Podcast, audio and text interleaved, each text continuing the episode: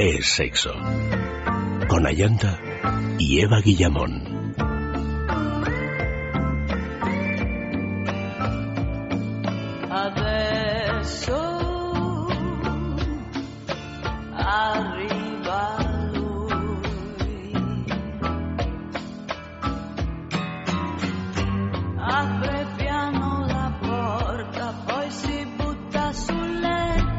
Muy buenas noches, queridos amigos. Empezamos ya con este es sexo de sexualidad y como os venía diciendo junto a Vicente, pues vamos a hablar de ese festival Les Gay Cine Mad.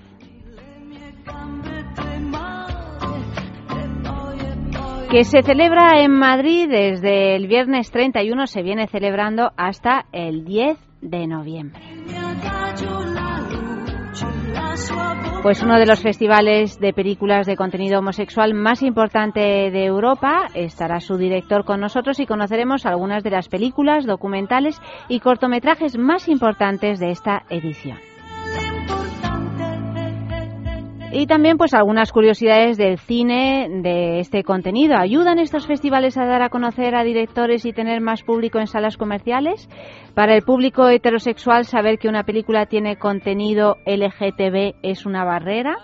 ¿Cómo afecta la crisis a un festival de cine con 18 años a sus espaldas? Bueno, pues esta noche el cine lésbico, gay, transexual y bisexual, nada más y nada menos en el sexo. Pero antes de comenzar, pues os recuerdo nuestras direcciones de contacto sexo arroba esradio.fm, nuestro Facebook en es sexo, es sexo, y el Twitter arroba es sexo radio. Y saludo antes que nada a Eva Guillamón. Buenas noches, Muy bienvenida. Buenas noches. Buenas noches. Y a Max eh, Recarte, nuestro maestro de los juguetes que le tenemos aquí a mi izquierda. Buenas noches. Muy buenas noches. ¿Qué tal? Se me están ocurriendo ya un par de cosas con la patata frita que no veas. ¿Ah, sí? ¿Qué cosas se te ocurren con la patata frita? Pues, por ejemplo, podríamos hacer una clase magistral de qué comer y qué no comer mientras practicas el sexo oral. Bueno, ah, mientras practicas el sexo oral, bueno, pues sí, es, es, un tema. Es un tema a tratar, quizá la semana que viene o la otra, cuando queramos, pero... Desde luego que si nos toca hacer programa el día 28 de diciembre, es un temazo. A mí la patata frita con su ketchup y su mayonesita, la patata brava, la patata, en fin, es, es todo es todo un tema. Además puede tener ajito, que es afrodisíaco. Se Hombre, puede... no sé yo si a lo mejor es afrodisíaco a priori. Hay que comerlo conjuntamente. Y así ya da todo igual. No está muy convencida no Eva, muy convencida, no, le, no le gusta el ajo. Bueno, yo lo que tengo que decir es que Max es uno de los fundadores de la juguetería Erotic Toys, la primera boutique erótica de España que se encuentra en Madrid, al lado de la plaza de Alonso Martínez, precisamente en la travesía de San Mateo número 12 y también hay otra sede en San Sebastián Donostia, en la calle Usandizaga número 5, justo al lado del edificio Cursal. Y como no, también podéis conocer la juguetería en su Facebook, la juguetería Erotic Toys o a través de su página web www.lajugueteria.com. Y estaros atentos porque también tenemos nuestro concurso de la juguetería esta noche y a lo largo de toda la semana vamos a dar ya, ya la pregunta. Max, quiero darla ya, ¿me dejas? Dala, para que participen dala. todos en Facebook, en Twitter, como, como queráis. ¿Cómo es la pregunta de esta noche? Pues um, la pregunta la explicamos antes o después. Pues eh, la explicamos. Antes y después, que así lo ponemos fácil. Vale, pues venga. Vale, hoy sorteamos un juguete a elegir en versión masculina o en femenina que procede de una marca que se llama Rocks Off. Uh -huh. Esto es un nombre que más de uno dirá, uy, me suena, me suena, me suena, me suena. Pues da la casualidad que hay un grupo de música muy famoso, muy famoso, tan famoso que cualquier oyente nuestro lo conoce, que tenía una canción que se llamaba igual que esta marca. Entonces, Ah. la pregunta es, ¿en qué, cuál es el grupo que da nombre a esta marca de juguetes eróticos? Está sonando. Venga, Amalio, venga, Amalio, venga, que participen todos en Twitter, en el Facebook, en sexo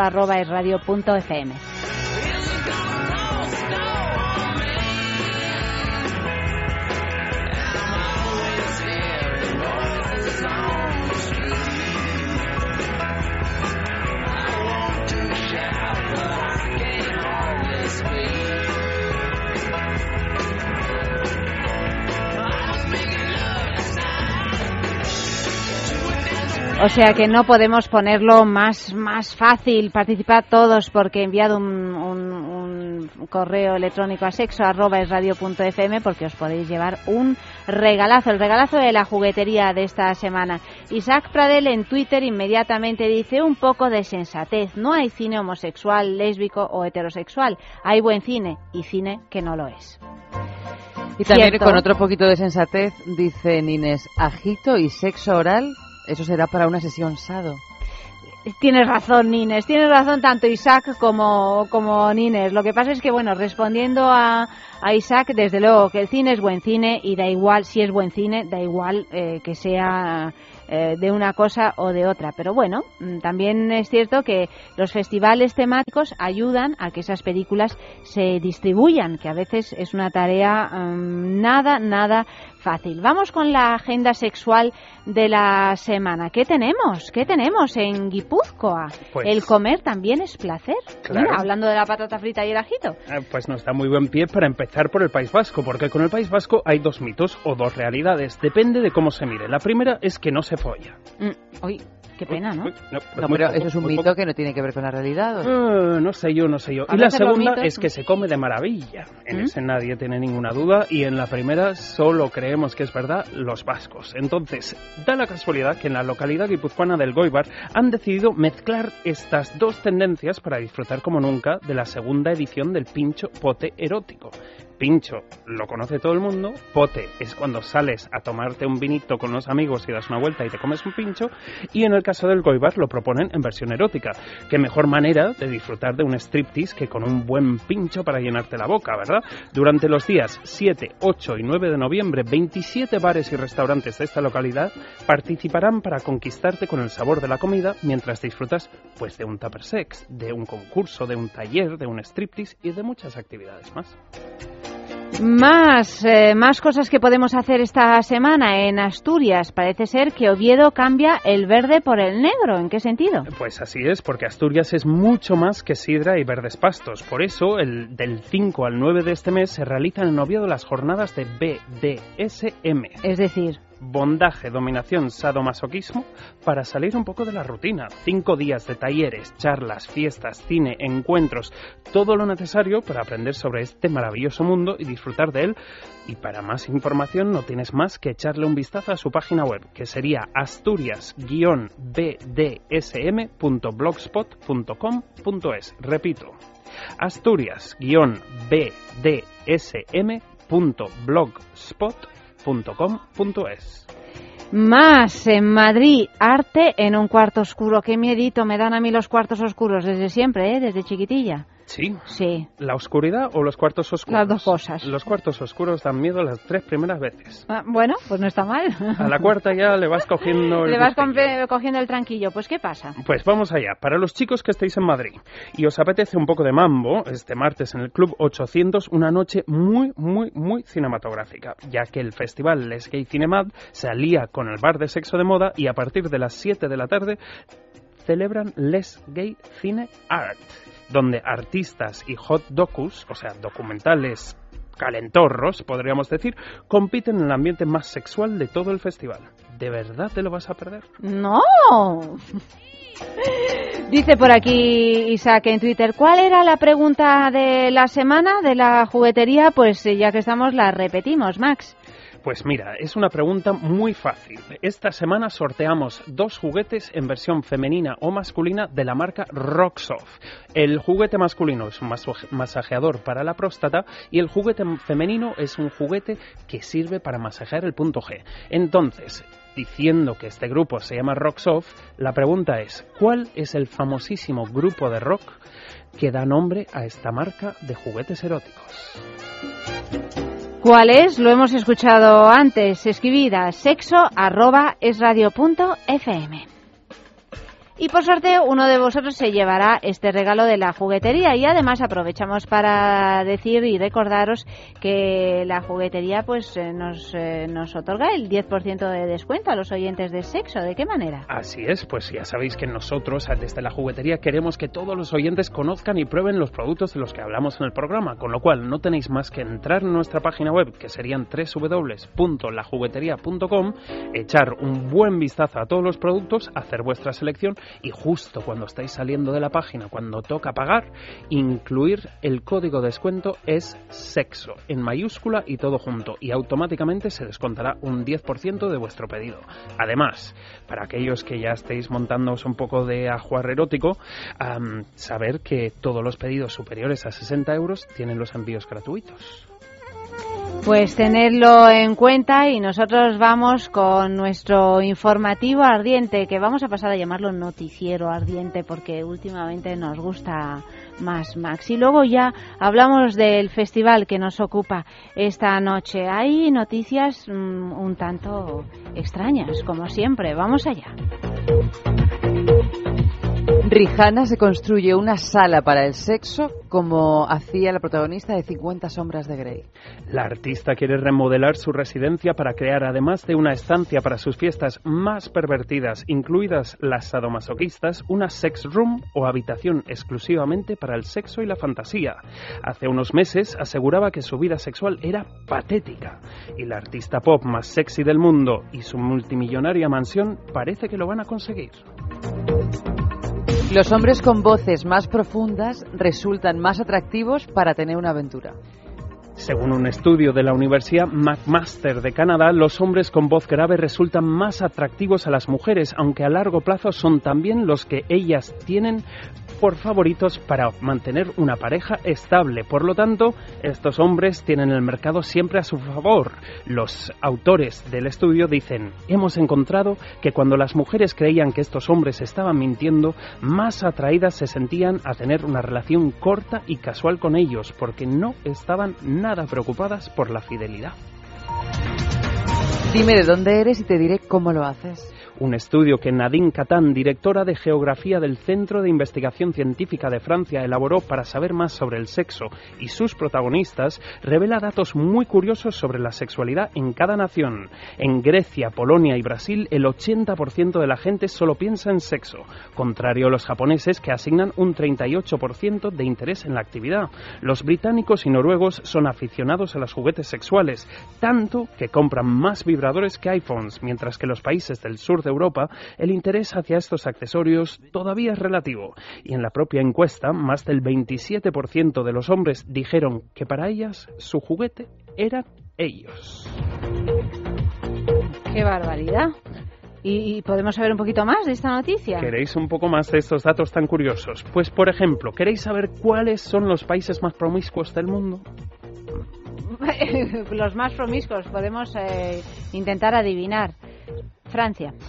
No tengo ni idea, es que tú te has quedado flipada con Francia, pero... Los más promiscuos, bueno, digo yo que... serán los más liberales. Está, bueno, Estados claro, Unidos... estás pensando en Europa, yo creo que a lo mejor si te vas a alguna por ahí, alguna Tailandia. De estas, o no sé si Tailandia, creo que todavía te tienes que ir más lejos, así como mm, islas así del Pacífico donde no conoce nadie y se pasan todo el día. Dale que te pego. Dale que te pego. No sé. Pues mira, este para mí es de los datos más curiosos del estudio. En Nueva Zelanda, las mujeres han tenido de media 20,4 parejas sexuales en su vida, subiendo hasta lo más alto de esta encuesta. Y los hombres, en Austria, han tenido 29,3 parejas sexuales a lo largo de su vida.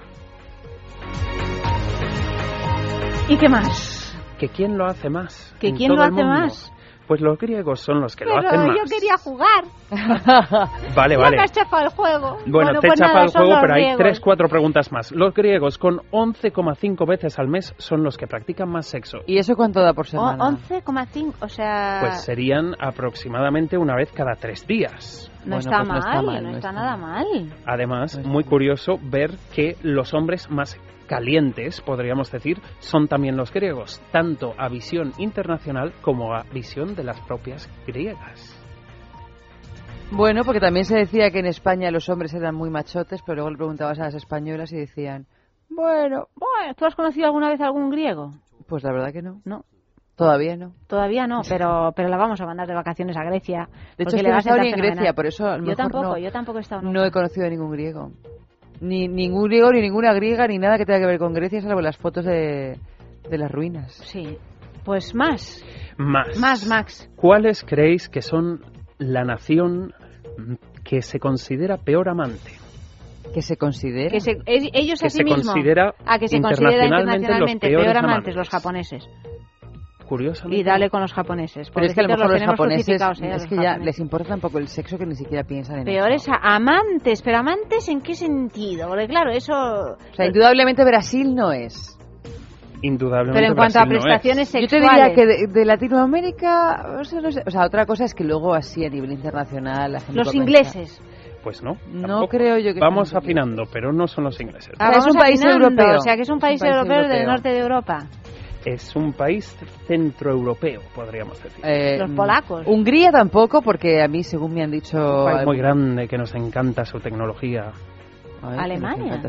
Alemania. Los alemanes son los, los peores alemanes, amantes. que curiosamente también son los que tallan supuestamente mejor de Europa, con lo cual Ah, sí, algo deben mira, hacer muy mal, no muy sabía, mal, los alemanes eran los que tenían tallas mm, mejores. Chicas, Pero qué egoísmo entonces. ¿no? Qué egoísmo tan grande, Eva. Qué ¿Verdad? Qué Tan- egoísmo. tanto Con para ese tan poco. idioma que tienen, además, que no se entiende nada. Pero mira, si no se entiende el idioma y encima tienen esos miembros viriles tan viriles que no los comparten. Pero la serán de verdad- 34 centímetros, como la noticia que hemos dado. Hombre, yo creo No. que es récord Guinness allá donde los haya. Más, Max. ¿Cuál creéis que es la ciudad europea o mundial preferida por los ciudadanos para ser infiel? Ay, porque lo de París, ciudad- lo de París Claro, no va, París, ¿no? Es que París se nos... como- O sea, la ciudad para ir para ser infiel. O sea, uno viaja para ser infiel a una ciudad. La ciudad en la que donde- cualquiera se o donde- permite ser infiel. París. Obviamente. Obviamente, ahí, ahí, ahí, no ahí. hemos Pero tenido de París- dudas, no hemos tenido dudas. ¿Cuáles son los países del mundo que son más precoces sexualmente? Más Esto te vas, te tienes que ir a Asia. La In- no, la India no. No, hombre, la India no. No, no, la India no, en No tiene absoluto. por qué. O sea, no digo yo que no, pero no tiene por qué.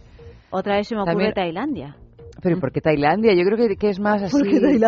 Claro, estamos en Europa también. No, no, no. Estamos en Europa. Ah, estamos en Es Europa. que estamos en Estamos Europa. en una Europa Pues entonces- muy lejana y muy fría. Fría. Frísima. Mira, no me digas que es Suecia por esta cosa del Elo, porque ya se me cae el mito. No, pero si en Suecia luego dicen que, que nada, que nada, ¿Finlandia? nada, que es todo un mito. Más frío. Más frío que Finlandia. No vale Rusia, Rusia. Rusia no es Europa. Es Europa, ya por eso, pero como está tan cerca. En Islandia. Bueno, como que. como En que- Islandia son los más precoces, pero ¿de qué precocidad estamos hablando? En Islandia la media de iniciarse en lo sexual son los 15 años. En Islandia a los 15 años. No sé si será por el Ah, frío. pero precoces, cállate que yo Claro. estaba entendiendo que, te- o sea, que duraban menos. No, No, no, no, precoces no, en no, el inicio, precoces, digamos. precoces. Vale, vale, A vale. la inversa, ¿cuál creéis que es el país de Europa que es más tardío con el comienzo de la sexualidad? Parece que estamos en el pasapalabras. Pues qué Israel. angustia.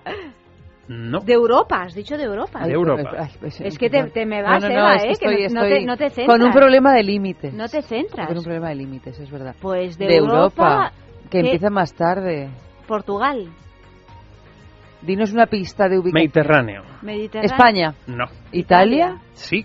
En Italia empiezan tarde. En Italia Bueno, la media a lo los que son. 18 pero, años Y además hay mucha cumplidos. religión, Luego verdad. recuperan el tiempo perdido. Sí, pero la religión influye mucho. La religión influye mucho y yo no sé hasta qué punto es bravuconería y cuál es real. Mucho, el, el mucho lirili, poco lerele es... El es- mucho lirili y el poco lerele. Sí, sí, sí. Ser el Eso es una, una, sección. Eso. eso es una cosa que se cumple allá donde vayas. Más Uno raro, extraño. Mm, ¿Voy con uno difícil o uno fácil? Difícil. Difícil. ¿Cuál creéis que es la ciudad del mundo con más burdeles por habitante? Con más burdeles por habitante. Tailandia. y dale con Tailandia. Piensa también que aquí pesa mucho la Filipinas. cantidad de población que hay. Con- Ya no es cuántos burdeles hay, sino cuántos burdeles hay por habitante. Con lo cual, Tailandia, pequeñito. con esta superpoblación que tiene, es más complicado. ¿Un país tiene que ser europeo Bután. o del mundo? Del mundo. ¿Es un país eh, que está en Oriente? ¿En Oriente Próximo? ujú. Es que... mm, ¿Dicen algo en Facebook? No dicen nada. No. No dicen nada. Eh, es que Oh, yo había oído podríais una vez algo ¿eh? parecido estamos aquí, a... Yo, Mm, eh, no sé si... Es que, estoy que con estáis más callados con que lo los de. Israel. Pues No. vas bien, pero ¿cuál ciudad de Israel es la que tiene más burdeles? Pues una de dos, o Tel Aviv o Jerusalén. Pues tienes que elegir. Tel Aviv. Pues Tel Aviv, que es la capital. Así es, Así Tel Aviv. es, bingo. es que yo Pues había, mira, oído, hay había, había oído una vez algo al respecto de la cantidad de burdeles que había en Israel. En total, registrados hay 250 burdeles en Tel Aviv, lo cual no parece demasiado, pero si tomas en cuenta que Tel Aviv tiene unos 380.000 habitantes, saldrían a 1.520 personas por burdel. Es poquísimo, Es poquísimo. es poquísimo. Yo no sé cómo hacen negocio. Bueno, está en una crisis también bastante... ¿Cuál, ¿Cuál es el país del mundo o la nacionalidad del mundo que aguanta más tiempo por sesión? Brasil. Así es. Así ¿Y es. cuántos ahí minutos está, aguanta? Muy bien, Eva. ¿Cuánto? No lo sé. Aproximado. Doce y medio. No. ¡Hola! Ya está. Doce y medio. ¿Eso que es poco? Hombre, Eso es poquísimo. poquísimo. Perdóname, la media es siete minutos. No la sé. media son siete minutos. Eh, Alrededor de unos 20 y algo. Un coito, lo que dura un coito de media son siete minutos, que lo he leído yo que me informo. Pues yo, yo diría que son unos 20 sí, y sí, pico. sí, me dice Max. 30 minutos. Bueno, no ves, es que lo de Brasil, aparte de la música... casi casi es sexo tántrico. Es el, Es que, el- bueno. el ritmo hecho persona. Que nada, que se nos va a Brasil. ¿Y el Bueno, que pues menos? nada. El que menos. Pues Mira que lo mundo. habéis dicho 70 veces a lo largo del Portugal. cuestionario. No, ¿Israel? no. no lo sé. Tailandia. Tailandia. Ah, Tailandia. Con El que menos. unos actos rapidísimos que solamente duran 5 minutos. Porque Ay, ahí por tienen Dios. que pasar uno y Pim, otro pum, y pim, otro y pum, otro pim, y pum. otro y otro porque Ujú. tienen un trabajo loco. Vamos con uno muy curioso. País en el que se practican más orgías. Ay, pero es que eso ya lo, ya lo sabemos. Vale, hemos Ah, dicho ¿no? ya Ah, que ah, en. Francia el 41% de la población sexualmente activa ha participado en algún momento en una orgía. Pero eso implica que se celebran bastantes. Eso implica que se celebran Una bastantes y hay toda una zona de la costa mediterránea francesa que está dedicada prácticamente al ambiente liberal. Es que la Pero Costa azul ¿a se llama no? azul, pero se podría llamar de otro color. a que no adivináis qué porcentaje o aproximado ha intercambiado de pareja alguna vez en Francia. Ha intercambiado de pareja. Así como acto liberal, El digamos. 20%, Más. el 40%, El 27%. el 27%. Pues bueno, los franceses están Pues que... fíjate, yo no sé por qué me fui de París y me vine a Madrid. Pues chica, no sé, no lo sé. Hay veces que uno toma decisiones en la vida o París de lo más desacertadas. o Brasil. Y uno Una así. Ay, es que son distintas. claro, uno así curioso y A Mario nos mira ya con nostalgia, dijo, tam- está pensando también, pues ¿qué hago yo aquí en lugar de... Que no te oiga tu novia, ¿eh? No te oiga tu novia, Le- como le he cortado los deditos ya no envía mensajes. El pobre, se ha quedado así, manquito. ¿Queréis uno curioso para acabar? A ver. A ver, ¿Cuál creéis que es el país del mundo con más chicas que hayan tenido en algún momento una experiencia bisexual? Brasil. Brasil o Francia, porque si en Francia el 41% de las Pero es que lo personas han estamos tenido... centrando todo en Brasil, Francia y Tailandia. Pero, es que... pero es que resulta que hay mucho trullo allí. Trullo. Trullo, bueno, trullo, mm, ¿A- a qué que hay mucha mucha chicha. Mucha chicha, pues, Claro. no, pues no tengo Si ni- el 41 Francia. Si el 41% de las de las personas han participado alguna vez en una orgía en Francia, eh, me- digo yo que en algún momento habrá dado la casualidad de que alguna chica estaba por ahí con una chica y ahora con un chico y ahora me da igual lo que sea, pero ya voy. Pues no lo sé, no sabemos, estamos ya dando palos de ciego. Suecia. Suecia, acabáramos. ¿Dónde? Claro, tenía que salir Suecia por alguna parte. Donde, atención al dato, el 37% de las mujeres en algún momento han tenido una experiencia bisexual. No me parece extraño porque en el círculo polar ártico debe de haber muy poca gente. Pues también te tienes que ir a Suecia, Eva, si es que no sabemos Hombre, dónde enviarte yo, de vacaciones. En realidad lo de ver la aurora boreal me apetece mucho. Pero tú piensas cuánta gente debe de vivir por esas zonas del círculo polar ártico. Poquísima gente. Sí. Entonces, a lo mejor, Hay si que da la casualidad de que es una mujer la que tienes a menos de, yo qué sé, 300 millas. Hay que hacerse pues, bisexual. eh, yo qué sé, pues será una mujer. Bueno, pues, eh, pues eh, bueno, hasta aquí nuestra encuesta de hoy. Piensa en el placer, En el tuyo. en el nuestro, Piensa en el poder de los sentidos. en sentir al máximo. Contigo. Piensa en algo discreto, muy suave, muy íntimo. En algo bello y muy excitante. Y ahora no pienses, siéntelo. Siéntelo.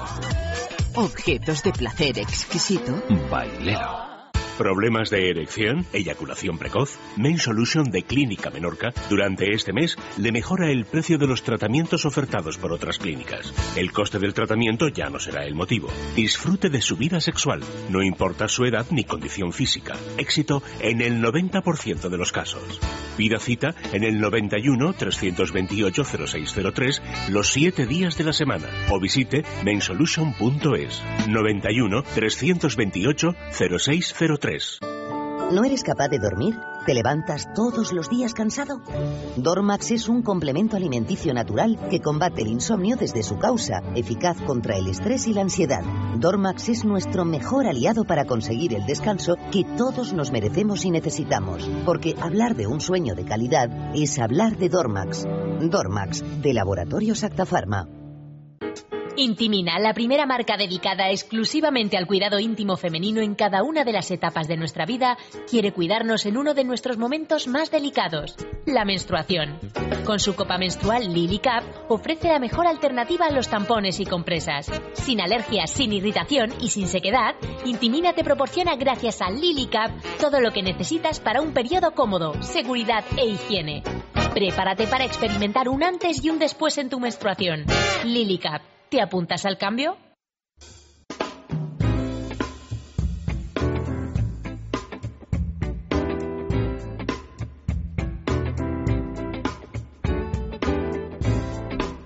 Y seguimos en el sexo de sexualidad y vamos a hacer nuestro concurso de la semana. Ya sabéis, bueno, uno de nuestros concursos.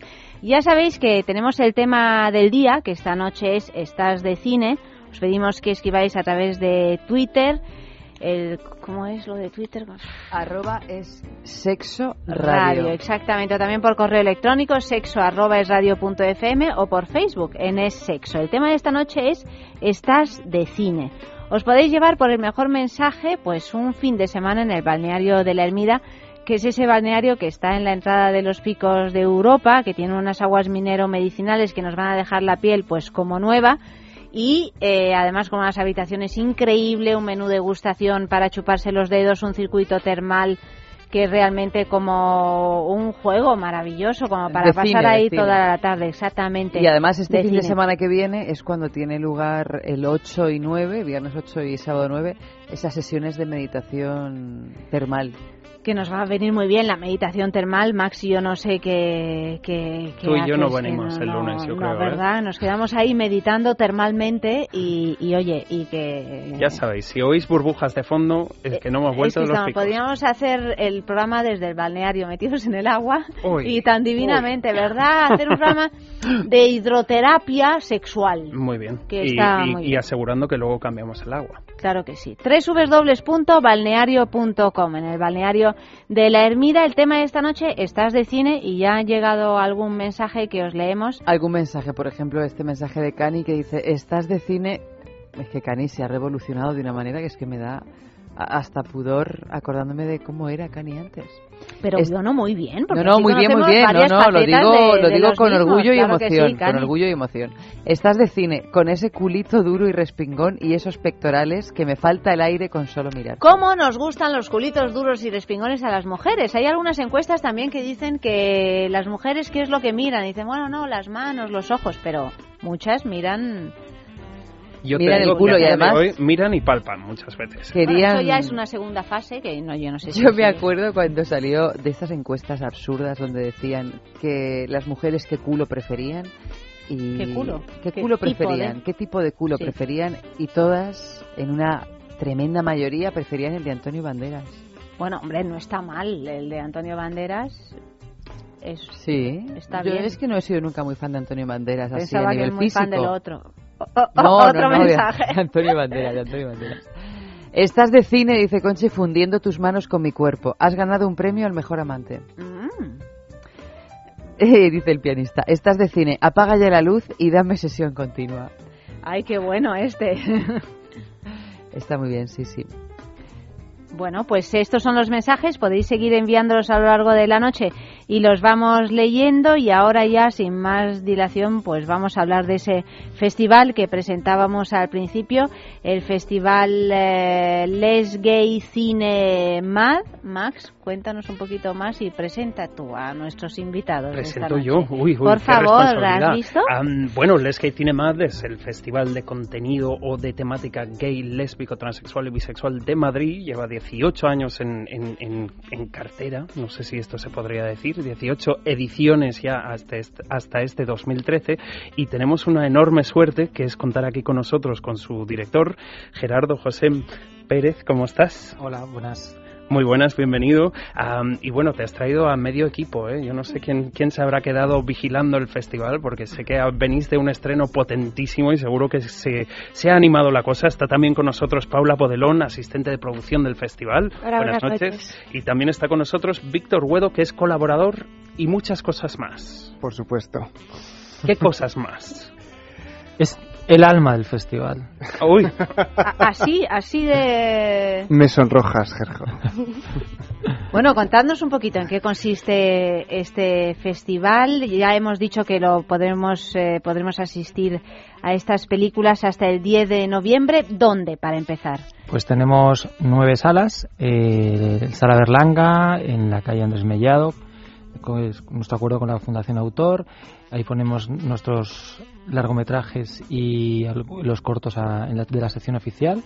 El Ateneo de Madrid, en la calle Prado 21, que es una sala que, nosotros la consideramos entrañable, porque esas, esos retratos colgados ahí. Bueno, es que el Ateneo es uno de los sitios más bonitos de Madrid, y a mí también me, gusta muchísimo, sí. Casa de América, que ponemos todo el cine latinoamericano, con el cual nosotros hacemos un especial énfasis en esas películas.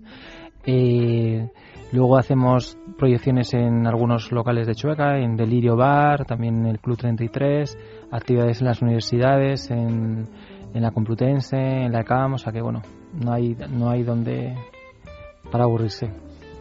Mencionábamos que realmente es un festival que por un lado, digamos, hace una gran labor, labor cultural, digamos, pero también social. Has dicho, has mencionado la Casa América y que ahí se proyectan muchas de las películas de origen latinoamericano imagino que es uno de los aspectos en los que la labor social es más importante también. Exacto, nosotros desde Fundación Triángulo, que somos quienes organizamos el festival, estamos muy vinculados eh, con todo lo que ocurre en nuestros, con nuestros compañeros latinoamericanos y hemos formado, hemos formado una red que se llama la Red de Cine LGBT, donde las películas que pasamos en Madrid que se estrenan aquí. Eh, luego están pasando por un circuito de 17 países en los que el público está interesadísimo en aprender a través del cine, pues otras formas de, tener afectos, otras formas de amar, otras formas de y bueno, pues eh, Casa América es una es una sala donde estrenamos las películas que nosotros ponemos especial interés, pues películas que ya tenemos de México, tenemos de Argentina, tenemos de Brasil, de, Chile. Entonces. ¿Se podría decir de alguna manera que, mm, que Madrid está, bueno, esta semana, estos días, tiene una invasión ¿no? internacional, además de cine de contenido LGTB, digamos, pero es que además se estrenan muchas películas en el festival de este año. Sí, vamos, tenemos un total de 88 películas, las 88 son estreno absoluto en Madrid, algunas de ellas son estreno internacional, otras son solo estreno en España y bueno, de esas 88, 72 son la, sección oficial entre cortos, largometrajes y documentales. Muy bien. no sé si lo sabéis, pero en el programa tenemos un grupo de colaboradores que son personas, cada uno de su entorno y de su muy diferentes y muy diversos entre ellos. Nosotros cada semana les planteamos preguntas también muy diversas. ¿Y te Esta noche tenemos una pregunta que es ¿cuál fue la primera escena de cine LGTB que viste y cómo te sentiste. Vamos a escuchar qué es lo que han contestado.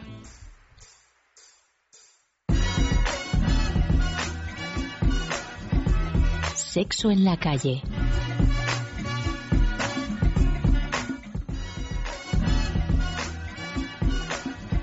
Hola, soy Carlos Trova y soy cantante. La primera vez fue una escena lésbica. Fue en una película porno.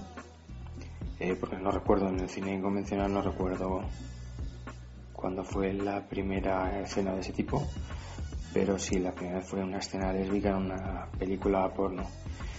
Y pues sí, me, gustó. Fíjate que ahora no es especialmente una escena lésbica lo que más me puede poner en el cine porno, pero en aquella ocasión me resultó muy excitante.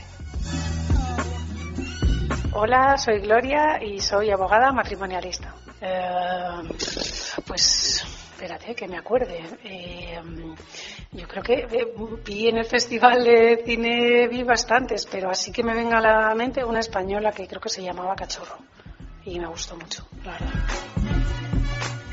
Hola, soy John Gray y soy actor porno. Eh, bueno, pues la primera escena de cine que yo recuerde, si de rollo lésbico, gay o transexual, pues no sé, siendo yo muy pequeño, pues igual quiero recordar que Manuel Arias en la película La muerte de Nickel. Pero vamos, tampoco me impactó mucho porque ya en la vida real ya he visto también reacciones de chicos y chicas dándose besos, abrazándose. Hola, soy Lorena y soy Gogo. Pues así la primera que me viene a la cabeza es Brockback Mountain. Fui una vez al cine con un medio ligue a verla y el chaval no tenía ni idea de qué tipo de peli era y la primera vez que vio ahí que se daban los dos maromos del filete, el pobre no sabía dónde meterse y yo me lo pasé teta. Hola, soy Pelayo y soy publicista. Pues la primera peli de temática gay fue una peli de Daniel Day-Lewis en donde él se besaba con un chico indio. Y bueno, yo la primera vez no sabía qué pensar, me puse muy nervioso, de hecho estaba con unos amigos y, y nada, pues no sé, empecé a sudar frío y cuando llegué a casa no dejaba de empezar la escena.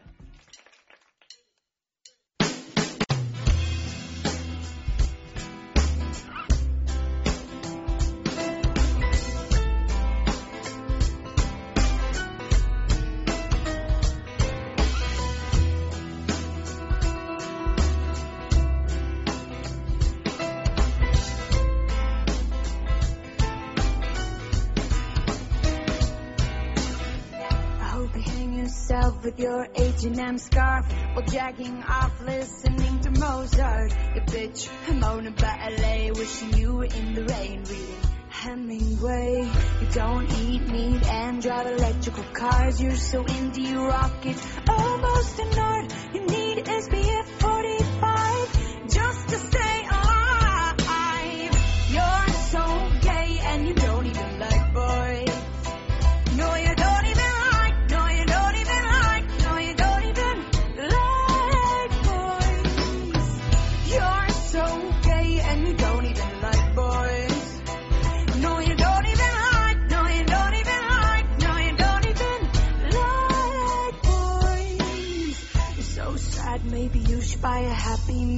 so skinny, She really supersize the deal secretly. You're so amused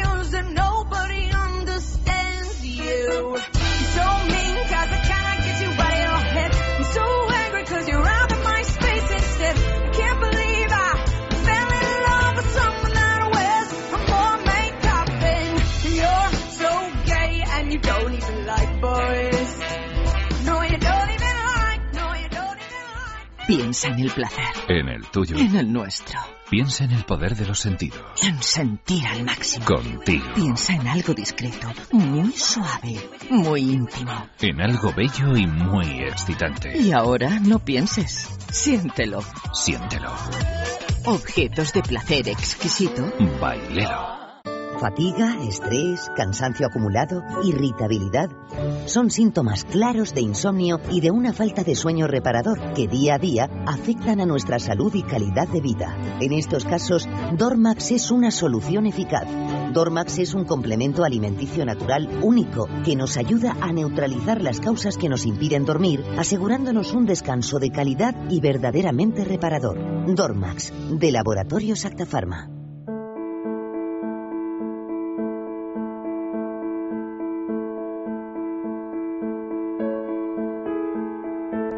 Y vamos ya con esas grandes mujeres en la historia. Hoy Nines nos ha enviado una mujer que a ver quién ¿Quién la acierta? Aquí de todos los que nos estáis escuchando podéis participar a través del Twitter arroba es sexo radio, a través del correo electrónico sexo arroba es radio punto fm o si no también a través del Facebook en es sexo. Os vamos a ir leyendo las eh, pistas eh, Eva las va a ir colgando en Facebook y yo os digo que bueno, que el premio por quien acierte, o sea, entre todos los que acertéis por sorteo uno esta semana se va a llevar un premio que es un masajeador Calia de Intimina. Intimina es una marca que se ocupa del cuidado íntimo de la mujer, que está recomendada por médicos y por ginecólogos, que se puede encontrar en farmacias, en parafarmacias y en tiendas especializadas y también en su tienda online www.intimina.com. El premio de esta semana es el masajeador Calia, que es un masajeador para parejas diseñado para que lo lleve la mujer durante las relaciones íntimas, recubierto con silicona muy suave y flexible. Tiene unas vibraciones silenciosas que brindan placeres internos y externos simultáneamente a ambos miembros de la pareja. O sea que una auténtica maravilla participar, porque yo creo que realmente merece la pena tener un producto de Intimina en vuestras casas. Primera pista, atentos, es una cantante genovesa, atentos todos, eh, todos, todos, no os distraigáis vosotros que estáis en el estudio. Es una cantante genovesa que triunfó en Italia y en España a finales de los años 80 cantando en inglés. Está casada y es dueña de su propio sello musical, de un estudio de grabación y de una cadena de hoteles. Hoy no me mires a mí que tienes mogollón de invitados. que yo solo acerté el día de Chicholina, bueno, y el de Penelope Cruz. Pero, podéis decir, yo creo que es esto, pero sin decir el nombre, ¿eh? porque tampoco lo tenéis. ¿Alguien tiene idea con lo que yo he dicho? ¿Tenéis alguna idea? A Eva no le pregunto porque hoy no le he hecho la broma de enviárselo sin la respuesta. Me caches en la mar. Segunda pista. En España debutó en el programa concurso 1, 2, 3, respondo otra vez. Todos recordáis ese programa, por lo menos a partir de una determinada generación. También tuvo mucho éxito en Rusia, donde llenó un estadio de 50.000 personas durante tres días consecutivos. Era la Michael Jackson de su era. ¿Sabes ya quién es? Dudo entre dos. Pero dime cómo empieza. Una que explota y otra... ¿Que explota? Que explota, que explota es una canción. Ah, es una canción, de, Y otra que llevaba unos looks muy raros, muy raros, muy raros. ¿Y vosotros alguna idea? Están yo estaba, yo estaba pensando en la de explota también, pero... No, la de Explota yo creo que no llena un estadio. Es que esta señorita llenó un estadio de 50.000 personas no por no su talento su talento musical. no. Tampoco es que la de Explota tuviera una voz de María Calas, pero Tercera pista, también es productora musical, actriz y modelo y ha posado desnuda en varias revistas. Con 15 años ganó su primer concurso de belleza, después fue Miss Liguria. Fíjate, eso no lo sabía. Mira, es que en Inés Esa es la prueba truco, ¿no? Esta es la prueba truco, Miss Liguria. Hay una página web de Miss Liguria, Liguria pues para poder chequearlo. intentar meteros. Cuarta pista. Una de sus actuaciones en televisión, la más famosa en España, tiene algo en común con una actuación de Janet Jackson. Mm, ahora ya sé. Ah, dicha actuación fue grabada y el realizador engañó al manager de esta cantante. Uy, ¿eso? ¿Y cómo la engañó? Bueno, pues que le dijo que no la iba a poner y sí lo puso. Ah, Luego ya se convirtió en una marca de fábrica. ¿Sabéis ya? ¿Vosotros? ¿No? no pero por el amor Una de que Dios, cantaba los... ¿hay alguien que se haya equivocado? ¿Eva? No lo puedo mirar mientras estoy colgando las pistas, Ayanta. Ay, ay, ay, ay, ay. Bueno, pues quinta pista.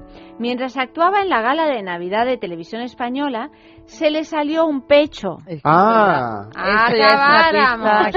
debido, debido a los botes que formaban parte de su coreografía coreografía. A ver. Ya, ya no, no, coreografía, coreografía. No, pero bueno, coreografía, no tienes por qué ser Víctor Ullate.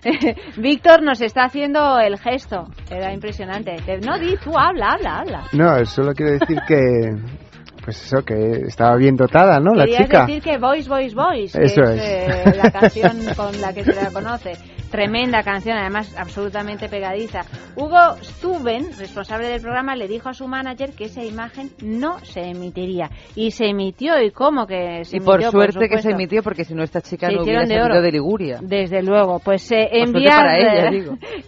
enviad mensajes en Facebook, en el Facebook de Es Sexo, a sexo arroba es radio punto fm, Twitter arroba es sexo radio.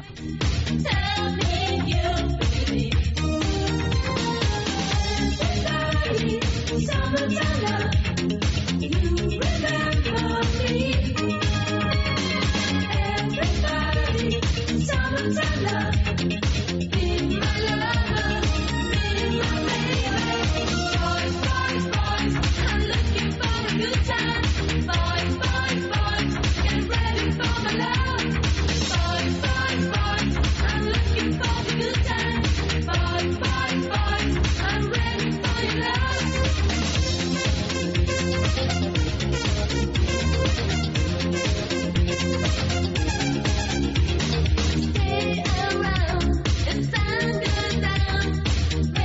encanta esta canción, me encanta. Estaba diciendo que me encanta esta canción, quería escucharla entera, pero me han abierto la lucecita. Entonces, pues nada, no la escuchamos entera. Me, me recuerda a esos años absurdos. Y tanto, y tanto. Con esa teta tremenda. En fin, pues. de todas eh, formas, fue mucho menos escándalo cuando salió su teta que cuando salió la, la de Janet Jackson. ¿Por qué? Pues no porque sé por qué. Porque, bueno, pues por dos razones muy importantes. La primera, porque estaba en Estados Unidos, donde salió la teta de Janet Jackson. Y tú dices que si sale en España da lo mismo, pero si sale en Hombre, si sale la teta de Janet Jackson, indudablemente da lo mismo, pero es que además salió en la final de la liga, de la final de la liga de, de fútbol Es americano, verdad, que es el, el evento más importante que puede haber en Estados Pero Unidos. eso también yo creo que lo hicieron adrede, ¿no? Claro. Sí, yo creo que sí. No, porque también dio la vuelta al mundo. Son Mm. estas cosas de marketing que sale la teta y además, oye, Además tiene una estrellita en la teta. que es me fijé. verdad, yo también Que me, fijé yo me que fijo tenía un, todo, un ¿eh? tatuaje, ¿no? Era como una especie de tatuaje, Mm. una estrellita pegada.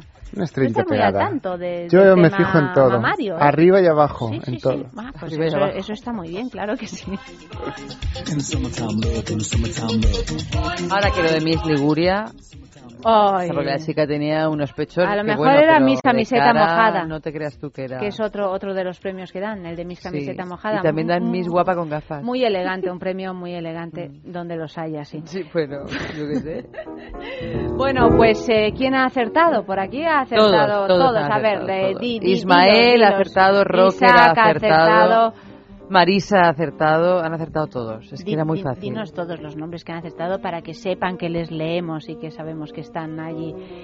Pues- Sabrina Salerno es el... Sabrina eh, Salerno, es, Isaac, eh, Gloria, Ruth, han acertado todos. Sabrina Salerno es el, la gran mujer, bueno, la gran mujer, vamos a ver, bueno, el personaje fantasma de esta, de esta noche y todos ellos, eh, todos vosotros, pues participáis en este sorteo de Calia, del Calia de Intimina. Y nosotros pues seguimos con más preguntas a, a nuestros invitados, Gerardo, Paula, Víctor. Queríamos saber, preguntábamos si estaba funcionando el festival en estos momentos así de, crisis y yo sé que de muchísimas dificultades a la hora de montar, me imagino, cualquier evento que tenga que ver con la cultura y con el cine. En este caso, imagino que os habrán pegado recortes por todas partes, como a todo el mundo, es así, ¿no? Eh, Víctor dice, sí, sí, es así. Es sí. así, es así. Pero a pesar de, de eso, creo que está siendo un éxito. Sí, sí, está siendo un éxito esta nueva edición, la decimochava, decía. Ah, no, eso era la Chari. De, decimochava. La decimochava decía la, la, la Chari en, en nuestra gala de inauguración, que hicimos el día 31. Es la decimoctava edición, llevamos 18 años con este festival. Y a pesar de los recortes, eh, tenemos una muy buena programación en muchas sedes, muchas salas y estamos teniendo llenos absolutos. O sea que si se le da a la gente mm, cine de calidad, cine que esperan, cine que no tienen habitualmente, la gente va a verlo. ¿Y luego qué difusión tienen ese tipo de películas? Eh, Las películas que, ese tipo de películas, me refiero a las películas que programáis vosotros, ¿dónde se pueden ver después o ya no se pueden ver más? Eh, a ver, mm, algunas veces pasan a los circuitos comerciales, como el año pasado que tuvimos dos de nuestras películas, una de ellas ganadora, eh, fueron Keep the Lights On y Lawrence Anyways. Las dos se estrenaron en los cines comerciales. Eh, hay otras que, bueno, pues que van pasando de un festival a otro, ¿no? Y Pero luego se editan en DVDs o se pueden ver de alguna otra manera hay Una, una pequeña parte pasa a los cines comerciales, otra parte más grande pasa a, a ser distribuida, ¿no? Se, se pasan a, a vídeo. Pero vamos, es un fenómeno que a nosotros nos llama la atención porque somos el festival que más público mueve en la ciudad y en la Comunidad de Madrid y no entendemos por qué si la gente quiere ver ese tipo de películas, porque luego en las, en las pantallas que vemos normalmente no hay, apenas hay una muestra muy, muy, muy pequeña de películas temática LGBT. Cuando luego el festival de que va público tiene en Madrid es el festival de cine LGBT, luego los distribuidores deberían repensárselo y programar más este tipo de películas porque a nuestro festival no se los acercan eh, no es un festival pensado para gays o para lesbianas, sino un festival pensado para todo el mundo. De hecho, nuestro público es muy diverso y muy plural. Pero acuden... Mm, el caso de, es que tenemos un caso tan reciente como es el de la vida de Adele. Sí, que hemos hecho un programa, un programa, la semana, pasada, que los están Ahora ha hecho un gesto así con la mano como diciendo que, que te gustó. aparte de que, se llevó la palma de oro en casa, o sea, que es como una película que tiene todo lo que una película comercial, que es eh, éxito de público, éxito en los festivales más o menos eh, intelectuales que yo iba a decir que a mí me encantó, que justo no estoy viviendo aquí, vine y la he visto y me parece una película estupenda. Me parece que también es comparable a otras películas que tenemos en el festival y que se podían exhibir en salas comerciales. O sea que ya está pues en el se llevó la palma de oro la vida de Adele, pero yo tengo una pregunta porque a veces eh, los problemas de distribución en películas, no solo en, películas de este género, sino en cualquier tipo de películas son son peliagudos. ¿eh? La pregunta es, ¿van distribuidores a verlas? Porque claro, ahí está también la cuestión, ¿no? Que muchas veces no hay manera de que vayan los distribuidores. Exacto, no, no se animan porque claro. Ya lo sé yo. El, cine independiente, el cine más de autor, el cine que está fuera de estas grandes producciones, es muy difícil su, su vida en las pantallas. O sea, no y no entendemos por qué porque luego de verdad que la gente hay un público hay un nicho de público muy grande que está ansioso de ese tipo de producciones el año pasado tuvimos cerca de 15.000 espectadores la edición decimoséptima. Y creo que en esta lo vamos a superar. y además creo que a precios posibles para todos los bolsillos, porque ¿de qué precios estamos hablando? Pues estamos hablando de 5, de tres y medio y de gratis. ¿Y de gratis? ¿En qué, en qué, cuándo gratis? ¿Cómo? Pues por ejemplo tenemos varios eh, sitios como el Delirio Live, el Club 33, el 800 Madrid y hasta en la misma Universidad Complutense que estamos eh, hay proyecciones hay proyecciones gratis o sea que la gente se puede acercar a, a, este cine y totalmente gratis y para conocerlo es una buena ocasión. A nosotros el IVA no nos ha afectado, tenemos los mismos precios desde hace 10 años. Pero sí os ha afectado el IVA. lo, dices con una cara de casi recochineo. a, nuestro público no a nuestro público no le afecta y hacemos un gran esfuerzo pues para que mantener el mismo precio que de hace 10, 10 años, 10 ediciones. Chicos, habéis mencionado una cosa que me parece muy interesante, que realmente, aunque el contenido de las películas sí tenga esta similitud, que el público en sí no es solamente público gay, lésbico, transexual, bisexual. Realmente, ¿quién puede ser el espectador medio del Skate Cinema? Pues puede ser un hombre y una mujer de alrededor 30-35 años y no sé. Yo creo que de cualquier estatus social, incluso yo creo que viene mucha gente de provincias porque no están acostumbrados a ver este tipo de cine. ¿Cuál, cuál es el, feedback cuando salen de las salas? Pues sonrisas, satisfacción, eh, bueno, mucha gente nos dice que por qué no dura más y son 11 días de programación o por qué no lo hacemos más veces. Y bueno, este festival tiene mucho... El de verano y el de invierno. Sí, sí, sí. sí. Em, pasa también, hay una cosa que suele pasar mucho en los festivales de cine convencionales, digamos, que es que la gente se emociona mucho con un festival de San Sebastián, sabes que quieres ver una película y luego se han vendido las entradas, mm. con lo cual te metes a ver cualquier otra, digamos. ¿Esto pasa en el Skate Cinema? Sí. ¿Eso da mucha sorpresa a veces?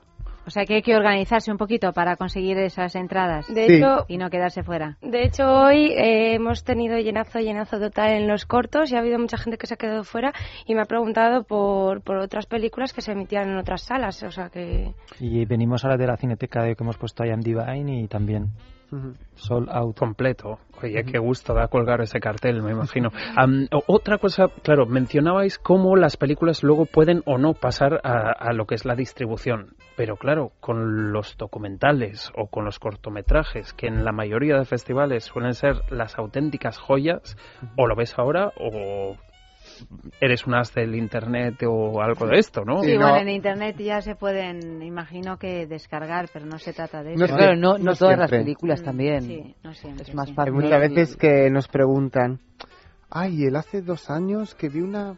Te empiezan a explicar la película o el documental y mira que lo he buscado, ¿eh? Y, y no lo he encontrado. encuentro. Entonces, como las distribuidoras no lo lanzan, nosotros, eh, o sea, nosotros mm, nos dan los derechos para ponerlo en este festival. Después ya.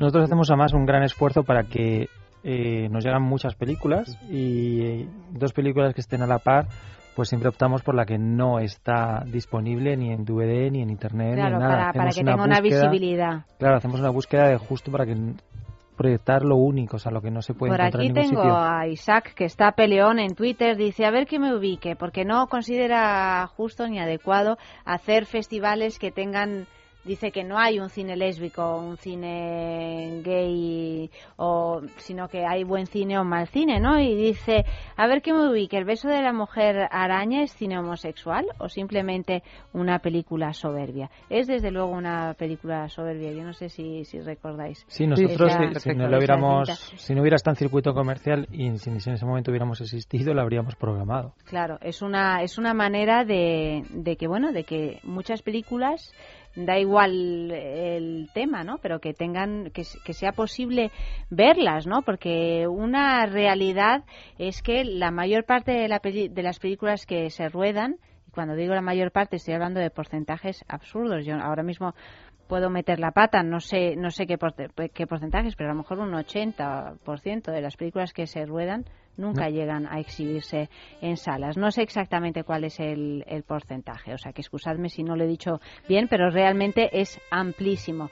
En muchas ocasiones no, no se, no se llegan a exhibir porque son malas, porque no son buenas películas y no tienen interés para el público, pero en, un- en otras pues, eh, pues eh, son películas que tienen un interés y se quedan ahí en el tintero, que imagino que es la labor que queréis hacer vosotros, ¿no? que por fin se puedan ver estas películas. ¿Cómo nace eh, ya hace 18 años este festival? 17. 17. 18 ediciones, pero vamos, todavía no somos mayores de edad, lo seremos el año que viene. O sea que el año que viene se vuelve porno el festival. Bueno, más porno de lo que hemos tenido hasta ahora. no sé. Bueno, alguna película tenemos un poquito subidita de, De tono. Sí. Bueno, eso Hay de está todo, bien, está a el- nadie le amarga un dulce. Tenemos algunas cositas, sí. Pero una cosa también importante es que durante mucho tiempo nos hemos quitar el estigma de que al principio pensaban que el, nuestro festival era un festival de cine porno. Yo Decir también gay- lo pensaba. Decir Yo gay lo era pensaba. Sí, porno, decir lésbico, es decir porno. Sinónimo de decir porno. Y es bueno, pues nos ha quitado, nos ha costado quitarnos esa lacra porque la verdad es que nosotros ponemos películas donde son aptas para todo público la mayoría. O sea, que no necesariamente tiene que tener un contenido No. sexual. Pueden Exacto. tenerlo como Es cualquier un contenido película. afectivo, porque los, los gays, las lesbianas somos personas y tenemos afectos y tenemos... Faltaría más. no, hay gente que en algunos No, ya, lo duda, No, pero, pero bueno. fíjate, esta cosa inconsciente de pensar en gay y ya piensas que es un Porno. porno. Sí, sí, sí. Ya porque das por hecho que si hay una temática gay va es porque hay gente que está practi- practicando sexo. No puedes pensar que, Que son una pueda tener una relación emocional como pueda tener una relación heterosexual o que emocional. están formando una familia o que están entonces bueno Lo que sea. todavía todavía pasa ahora Claro, que cuando pero se imaginaros- explica se entiende, pero que, que la mayor parte de la gente, en el momento que escucha festival gay lésbico, piense que es un festival porno, también habla de cómo está configurado el inconsciente con respecto a la variedad sexual de la gente. exacto y esto en el 2013 que estamos imaginaros cuando empezamos en el 96 que era sí que estamos totalmente encasillados. Pues empezamos eso en el en el cine Bogart poniendo películas en 35 sin subtitular y bueno la cola llegaba hasta el Congreso que venían los policías a decirnos qué está pasando aquí Desalojen. Y bueno, pues no fue tal éxito de ese fin de semana de noviembre que además hacía un frío tremendo que, que, bueno que nos animó al, al siguiente año ya a subtitular las películas, ir creciendo poco a poco, poco a poco, hasta convertirnos, como os he comentado antes, el festival que más público se mueve en esta ciudad. O sea que a fuego lento llegaréis eh, cada, cada edición de este festival más lejos. A fuego lento tu mirada, a fuego lento tu nada. Vamos fraguando esta locura con la fuerza de los vientos y el calor de la ternura. Sigue el camino del cortejo. A fuego lento, fuego viejo. Sigue avivando nuestra llama con todo lo que te quiero y lo mucho que me amas. Fuego lento me haces agua. Contigo tengo el alma enamorada. Me llenas, me vacías, me desarmas. Ay, ay, ay, amor, cuando me amas. A fuego lento revoltosas. Caricias que parecen mariposas. Se cuelan por debajo de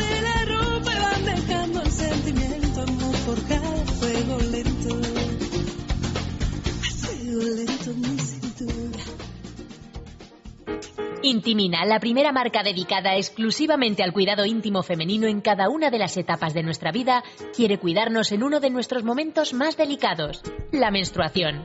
Con su copa menstrual Lily Cap ofrece la mejor alternativa a los tampones y compresas. Sin alergias, sin irritación y sin sequedad, Intimina te proporciona gracias a Lily Cap todo lo que necesitas para un periodo cómodo, seguridad e higiene. Prepárate para experimentar un antes y un después en tu menstruación. Lily Cap. ¿Te apuntas al cambio? Ha intentado de todo, pero no hay manera de bajar su colesterol. El doctor Pérez León le ayudará a conseguirlo con Divecol Forte. Divecol Forte ayuda a controlar y disminuir los niveles de colesterol de una forma más natural. Las propiedades de sus principios activos impiden su absorción en el intestino y ayudan a que el organismo lo elimine más rápidamente. Divecol Forte, de laboratorios. En farmacias, herbolarios y para farmaciamundonatural.es.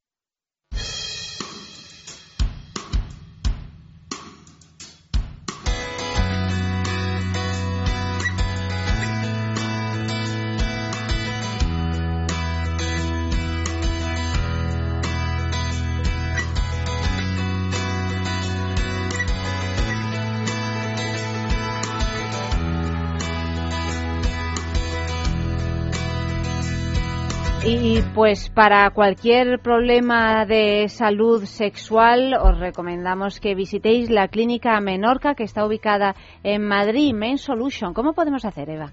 Pues mira, podemos o bien pedir cita en el número de teléfono 91 328 0603. Lo repetimos, apuntarlo porque no hay ninguna razón para tener problemas de salud sexual, puesto que se resuelven los casos en un 90%, que eso equivale a decir que prácticamente todo el mundo que entra en la clínica Menorca con un problema sale sin él. Sobre todo si eres un hombre, porque se llama Men Solution. 91 328 0603. Pues eh, dicho esto, seguimos hablando de ese festival de cine lésbico y gay, pero también de, me, me, me apuntaba eh, Gerardo, su director, que tenéis una fundación, la Fundación Triángulo, que esto ya pues eh, no tiene que ver directamente con el festival, en el que realizáis a lo largo de todo el año pues una serie de labores sociales. Sí, bueno, la, Fundación Triángulo, eh, una de las actividades que organizamos es el Festival de Cine, pero también trabajamos en que todo lo que tiene que ver con la igualdad social de gays, lesbianas y transexuales. Y bueno, pues en nuestra sede la gente puede hacerse la prueba del VIH de forma gratuita, una prueba rápida que en 20 minutos da el resultado con un servicio de counseling que hacemos con nuestro equipo de psicólogos. Eh, hay grupos de autoapoyo para personas que viven con el VIH. Eh, hacemos salidas para repartir material preventivo pues por las zonas de Chueca, lugares de ocio. También trabajamos mucho con las mm, chicas transexuales trabajadoras del sexo, hacemos educación de calle y bueno, y esto un poco lo relaciona más con, con este ámbito, aparte de que eso pues tenemos proyectos, programas de educación, de cooperación internacional, bueno. O sea que no paráis. No nos aburrimos. Estáis que no os aburrís ni un momentito. Y en el festival, que esta edición, vamos a hablar concretamente, ¿tenemos un corte de, de audio o algo? Tenemos que- varios. A Tenemos ver, varios. pues, pues, eh, vamos a escuchar Amalio, ¿los algo, ahí a mano? Sí, vamos con el primero. En unas horas que estamos acá, me contaste casi todo vos. Sé que no hay nadie, que no hay seguridad, que estamos solos, no hay vecinos, que trabajás en un negocio de muebles, ¿no? ¿Y de mí? ¿Quién sabe que estoy acá? Estamos escuchando uno de los cortes, eh, una de las películas que se están programadas en este festival que se titula Solos, me, me No, decíais. Solo. Solo, solo. solo. ¿Qué, qué nos podemos encontrar en esta edición? Algo que no, no debemos perder de ninguna manera. Hombre, pues ha venido, por ejemplo, hoy hemos recibido a Bruce LaBruce, que nos va a presentar, es un director ya casi es un icono dentro del festival, los festivales del circuito LGBT, que nos presenta su último trabajo, que se llama Gerontofilia, que es una película interesantísima y que bueno, vamos a tener la suerte de que él nos la va a presentar el jueves. Eh, acabamos de estar ahora en Cineteca con el primer pase de Am Divine, que es un documental que además ha estado con nosotros Alaska, Mario, ha venido Topacio, que es miembro del jurado, y bueno, la sala ha vibrado con esa, con esa película es de Ian Divine, que es este personaje de las películas de John Waters, que, que aparte de hacer esas, esa peli- esas películas, era un personal- es un personaje mu- muy interesante que hacía un montón de cosas más y que en este documental sale reflejado, ¿no? Una persona súper vital. Y pues que es tan amplísima la programación, cada uno tiene sus favoritos. Claude Bars, una película lésbica eh, norteamericana que, que, bueno, también excelente, que está... Es una de mis favoritas, ¿no? La tuya. No, no me lo has dicho, no me lo has dicho. Eso a nivel el- de cine de ficción y a nivel de, de documental, por ejemplo. Como te comentaba, Ian Divine. eh, luego tenemos eh, United in Anger, que es sobre el, eh, toda la lucha contra el SIDA eh, en los 80, 90. Tenemos Jobriat, que es sobre un, sobre un músico. Tenemos una sección especial de, de la que pusimos otro día, Intersection, con, sobre intersexualidad, que también le gustó mucho a la gente. Sí. Eh, Paula, ¿cuáles son tus...? Yo es que iba a comentar mm, dos, una película que es Fancy Mirror, que no has dicho nada, Iraní, que es sí. iraní, que es genial, que a todo el mundo le está gustando mucho, que va sobre la transexualidad y que está muy bien porque choca mucho en ese entorno en el que parece que aquí en Europa ya lo tenemos un poco más superado que para nada, pero allí es mucho más chocante porque sí que no es un tabú total. No está como en otros países que es pena de muerte ni nada, pero mm, se nota muchísimo. Y está rodado genial, es un poco mm, no sé, a mí me encantó, o sea que genial. Y luego tenía muchas ganas de ver, que todavía no he visto, no he podido, Intersection, que, que dice que cada 2.000 personas nace una que no se sabe si es hombre o mujer. Entonces que como estamos tan encasillados en o eres femenino o eres masculino, no puede haber una, nadie en el medio, esas personas siempre están como muy perdidas.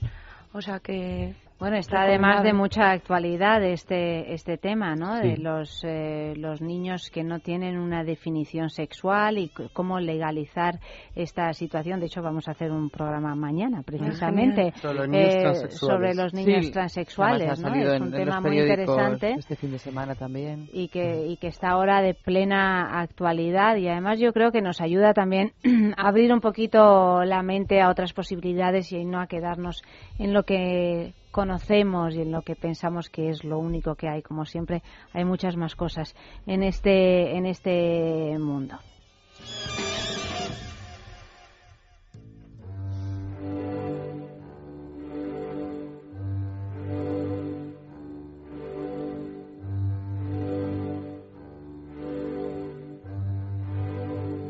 Amanecí otra vez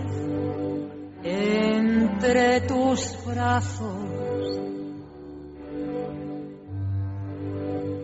y desperté llorando de alegría. Me cobijé la cara con tus manos para seguirte amando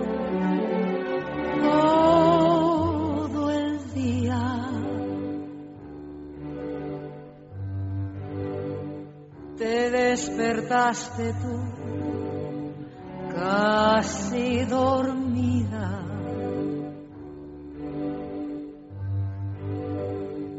Tú me querías decir no sé qué cosa.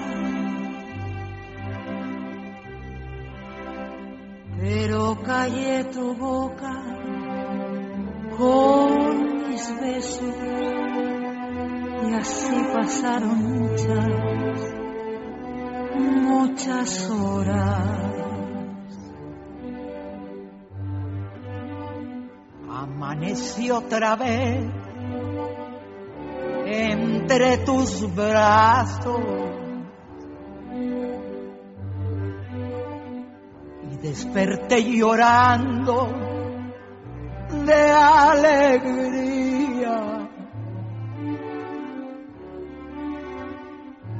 Me cobijé la cara con tus manos para seguirte amando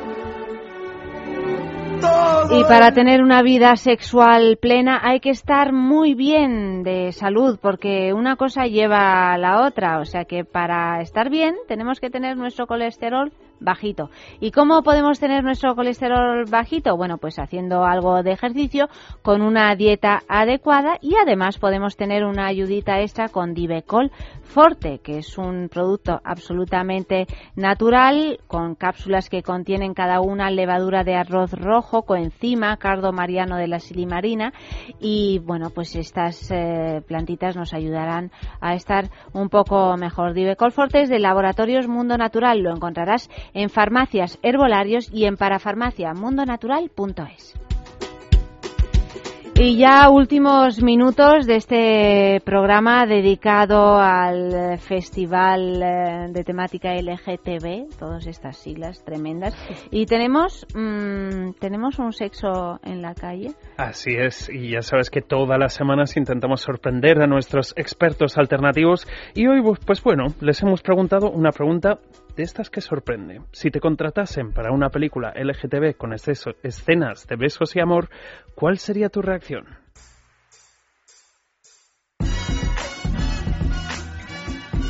Pues mi reacción sería estudiarme muy bien el personaje y el papel y tratar de hacerlo lo mejor posible. Porque creo que, bueno, pues si me apuntasen para una peli, creo que me preocuparía más seguramente por eh, estar bien, estar a la altura en esa película y creo que también por el contrato, por ver cuánto me pagarían. Bueno, me sentiría halagada por un lado porque, oye, si te, si te proponen es porque piensas que piensan que puedes hacerlo, ¿no? Luego, si lo, si lo haría o no, pues hombre, teniendo en cuenta el trabajo que tengo, yo creo que no. Sobre todo si tuviera una difusión así pública, pero íntimamente, quién sabe. Hombre, si me contratasen para una película que, a ver, realmente no es una película pornográfica, sino que es una película con una temática LGTB y si te representas un papel, eh, caracterizas un personaje y estás actuando, pues no tendría ningún problema en que un chico me besase o en besarme con dos chicas o ser una reacción simplemente profesional, la de hacer el papel del personaje que estaría representando.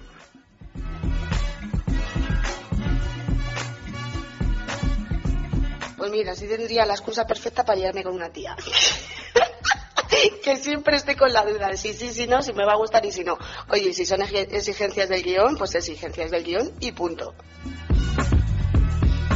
Oh, mi reacción sería que, me, bueno, me emocionaría y me pondría súper cachondo, vamos, pensando en qué actor me va a tocar. Y bueno, claro, lo debería escoger yo.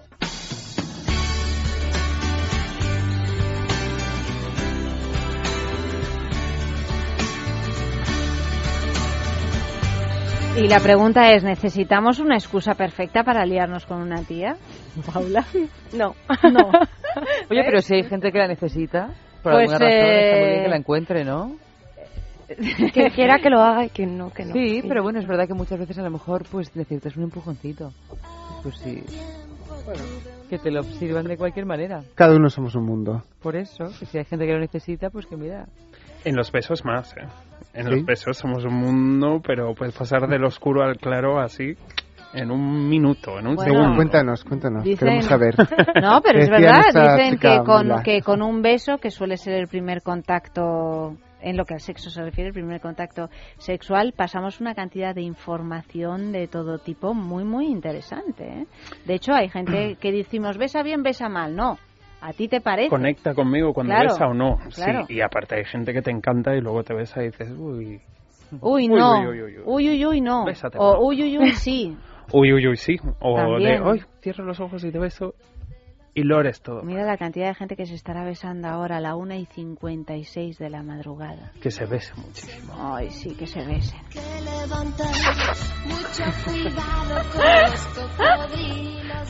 Mucho cuidado con los cocodrilos. Los cocodrilos no sé si saben besar muy bien, pero nosotros os besamos, queridos. Muchísimas gracias por habernos acompañado esta noche. Muchas gracias a vosotros Gracias. por darnos la oportunidad. Muchas gracias.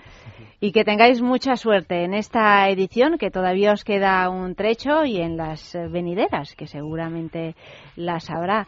Max, mañana, Max, más. Mañana Max y Max Cine, porque mañana Cine. hablamos de porno para mujeres feminista y femenino. Madre mía, qué lío, qué lío, qué lío. Isaac nos va a cortar las orejas en pico porque va a decir, pero ¿esto qué es? Lo estamos acotando todo cada vez más. Pero bueno, es una excusa para hablar. Pues eh, Max, mañana más.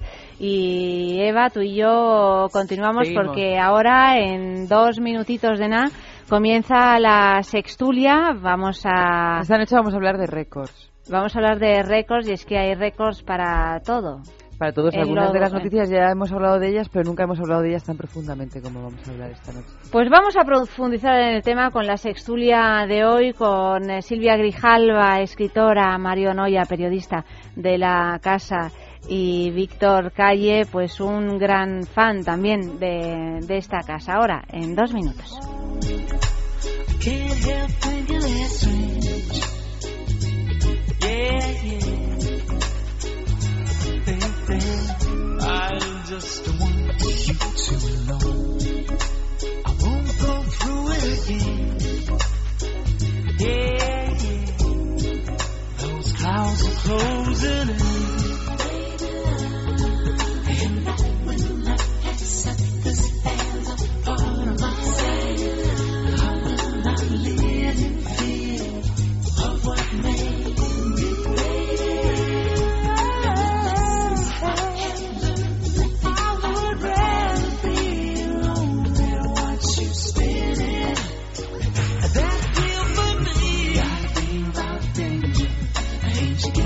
What you want? Ain't you getting what you want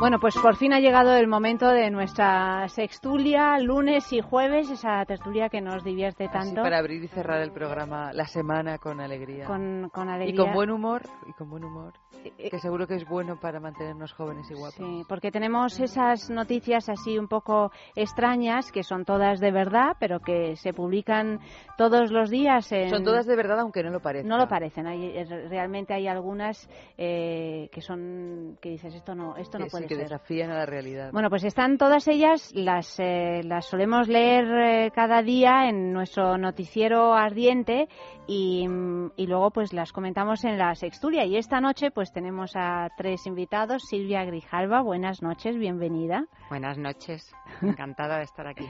a Mario Noya, buenas noches. Buenas noches a todos. Y a Víctor Calle, buenas, noches, encantado de estar aquí. Bueno, pues muchísimas gracias por haber venido a estas Gracias a horas ti.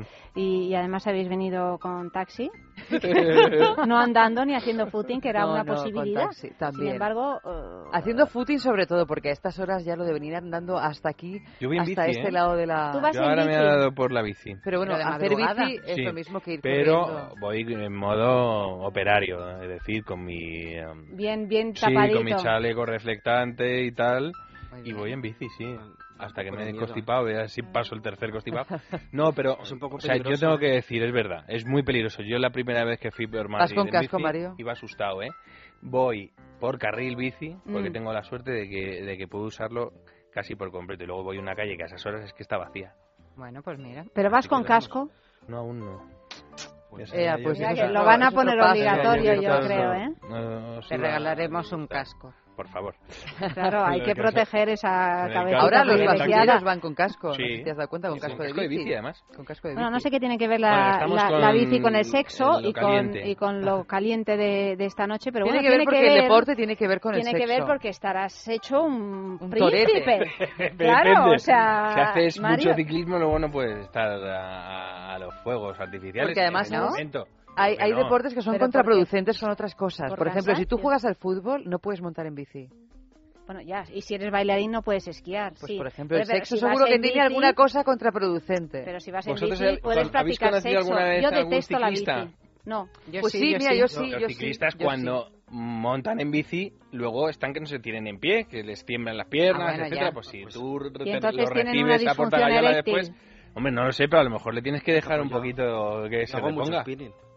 Spinning. Haces mucho spinning, ¿no? ¿Y, y, ¿Y no afecta? No No. afecta. No, te, te notas bien. O sea, Bien. justo después, pues... Creo que eh, te apetece más. ¿Tú Ah, qué deporte mira. haces, Pero Silvia? ¿Haces yo- algún tipo de deporte? mm, Hago yoga, que esto no afecta nada. Oye, el yoga para- Afecta Para- positivamente, positivamente. El yoga para el sexo es un formidable. formidable. Formidable. Claro, claro. claro, el yoga tántrico. Exacto. Claro que sí. Exacto. Yo no hago el tántrico, pero vamos, todo todo llegará. Ya, ah, después de, ir a- de venir a este programa, yo creo que empezaré con el tántrico. Eva lo que quiere hacer es el yoga ese que estás colgado, que te... Es que yo soy una loca del yoga. que y te- entonces ahora me ha dado por cuelgan. probar el aeroyoga. El aeroyoga, Ah, eso, anda. perdón, es que no sabía que estás El colgado, lo he dicho mal, pero el aeroyoga... Yo creía que era colgado, pero de la cabeza. Sí, también, No, también, todo- pero... todo acaba- un poquito todo- colgado de la todo cabeza suma. para Todo poder suma. hacer lo del aeroyoga. Ya Bueno. no saben qué inventar. No, no. Pero bueno, esto es por un tema ya de acrobacia. Luego el yoga se tiene que hacer a, a pie de suelo. Claro que sí. Porque además es una especie de conexión con lo terrestre y si lo hacemos en, eh, en volandas... difícil, ¿no? No, Es más difícil, no más nos difícil. funciona mucho. Bueno, tenemos la primera noticia de esta noche que es por lo menos inquietante. Que además no sabemos qué deporte practicaría el, el campesino ruso este del que Pero vamos a mí no me hablar. extraña que esta noticia sea en Rusia.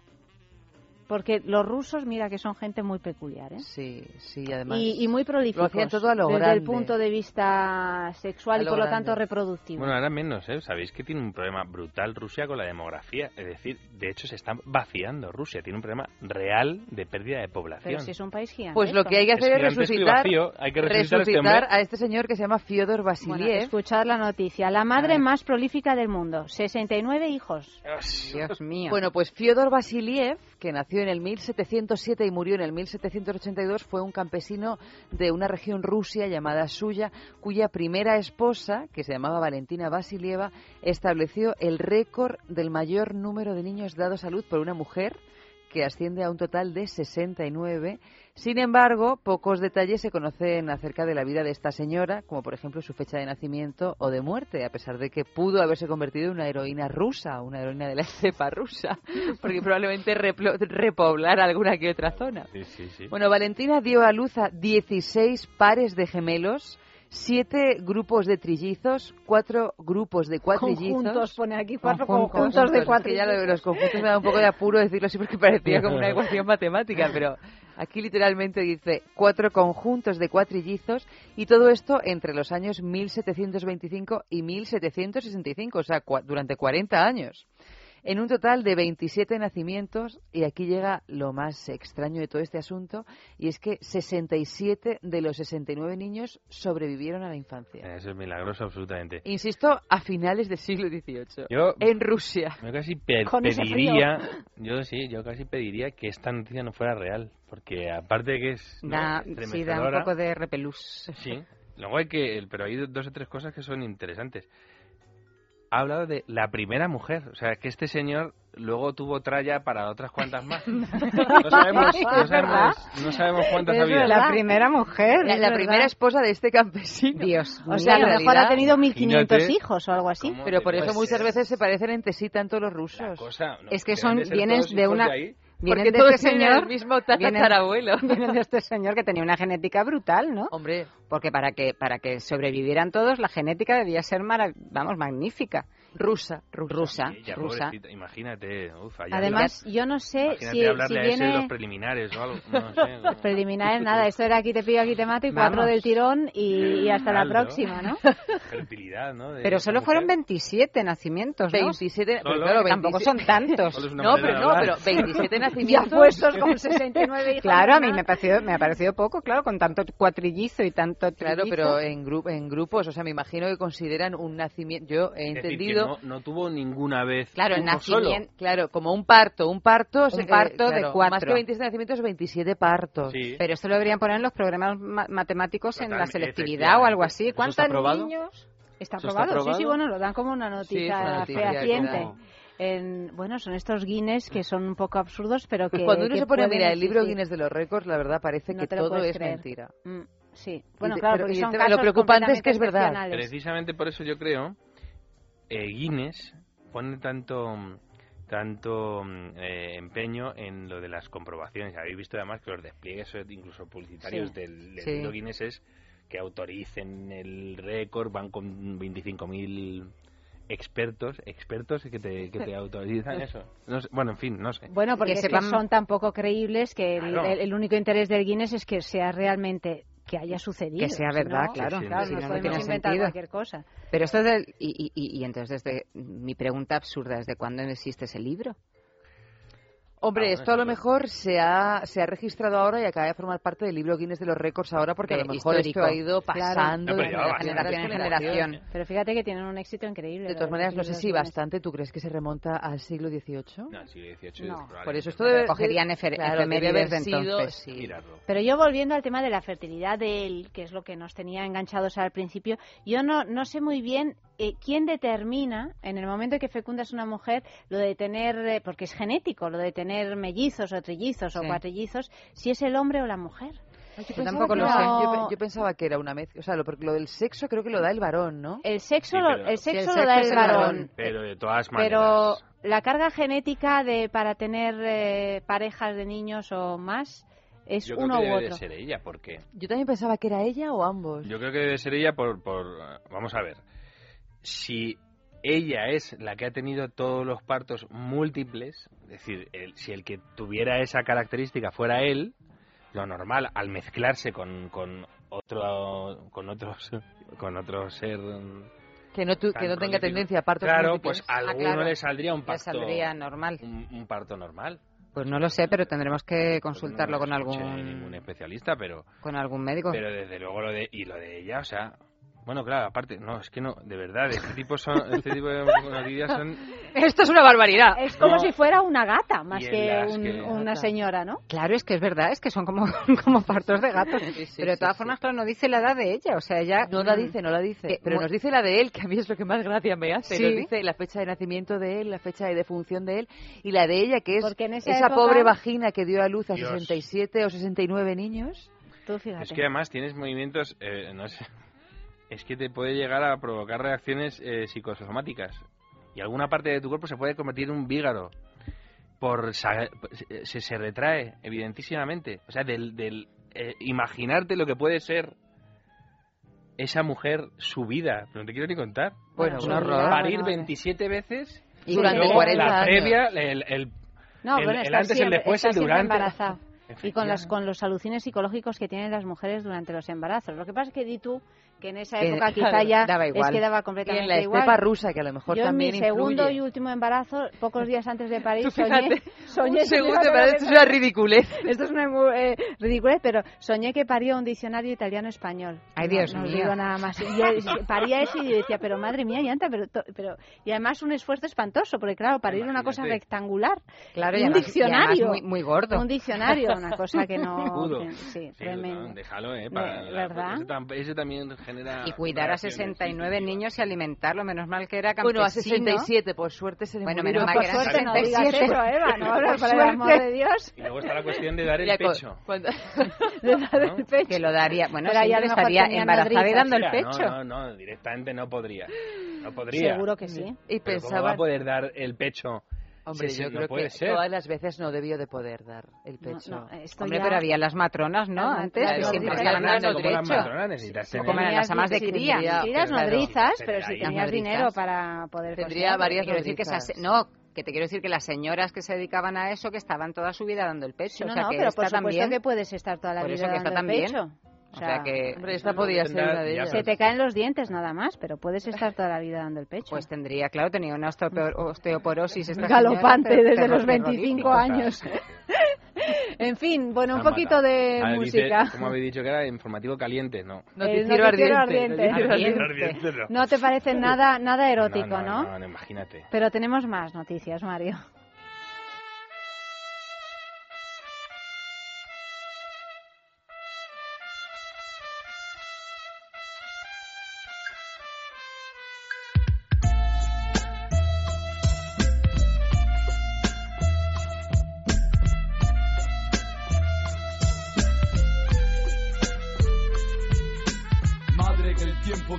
Enemigo. Cuidar tu hijo como fiera. Por verlo crecer, jugar, correr. Indiscutiblemente sin dinero. Ajá, ¿qué puedes hacer? Buscando siempre las opciones, sin soluciones. Llorando sin dejarte ver esos temores. Y en desventaja, el cuerpo raja, deja sus huellas. El corazón opaca, vuelve y ataca. La vida sin remordimientos. Sus sentimientos solo contenta. Mira si tu hijo está contento. Quizás tal vez el día de mañana tengas tu calma, tranquilidad y paz para tu alma. Las cosas tristes de la vida no dan cabida, solo satisfacción de soledad y fuerza en la caída. Así de simple, como para levantarte. Solo por eso es el que llevas en el vientre debe amarte. Amarte, amarte, amarte. Como tú ninguna. Sentimiento de la cuna. No entiendo por qué lloras. Madre el mundo hay una sola. El hígado interviene en más de 500 funciones del organismo. Por eso debemos cuidarlo. El doctor Pérez León nos explica cómo hacerlo. El hígado es el gran depurador del organismo. Para que trabaje al 100% debe estar limpio. La forma más natural de conseguirlo es con Depur Plus, un preparado a base de plantas que nos ayuda a eliminar las toxinas del hígado. Depur Plus, de laboratorios.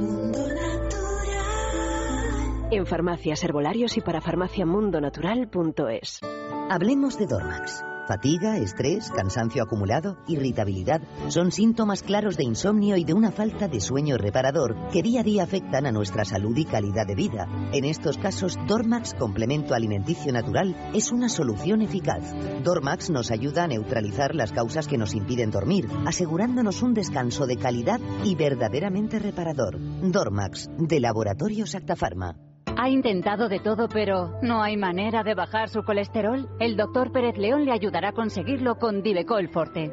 Divecol Forte ayuda a controlar y disminuir los niveles de colesterol de una forma más natural. Las propiedades de sus principios activos impiden su absorción en el intestino y ayudan a que el organismo lo elimine más rápidamente. Divecol Forte, de laboratorios. En farmacias, herbolarios y para farmaciamundonatural.es.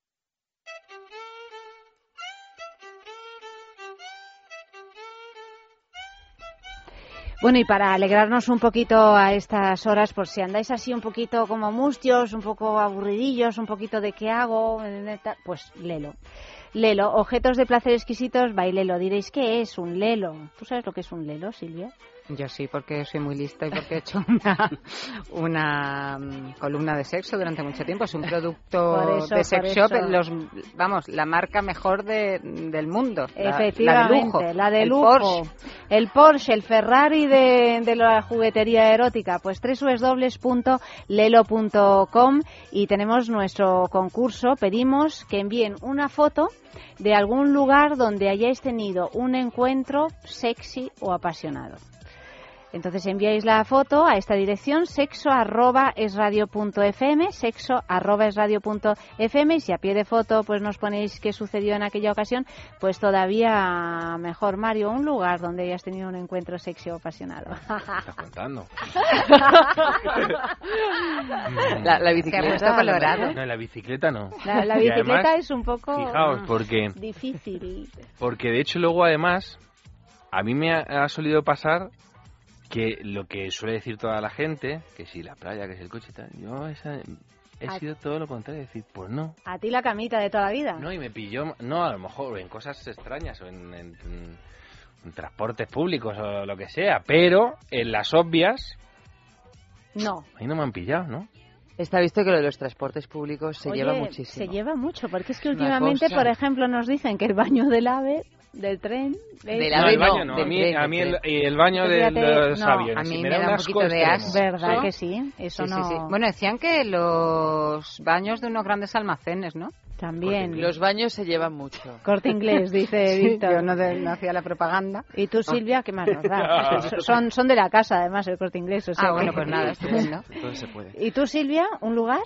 Yo, yo así en plan romántico, no sé, se me ocurre así un sitio raro, raro, raro, no lo voy a contar.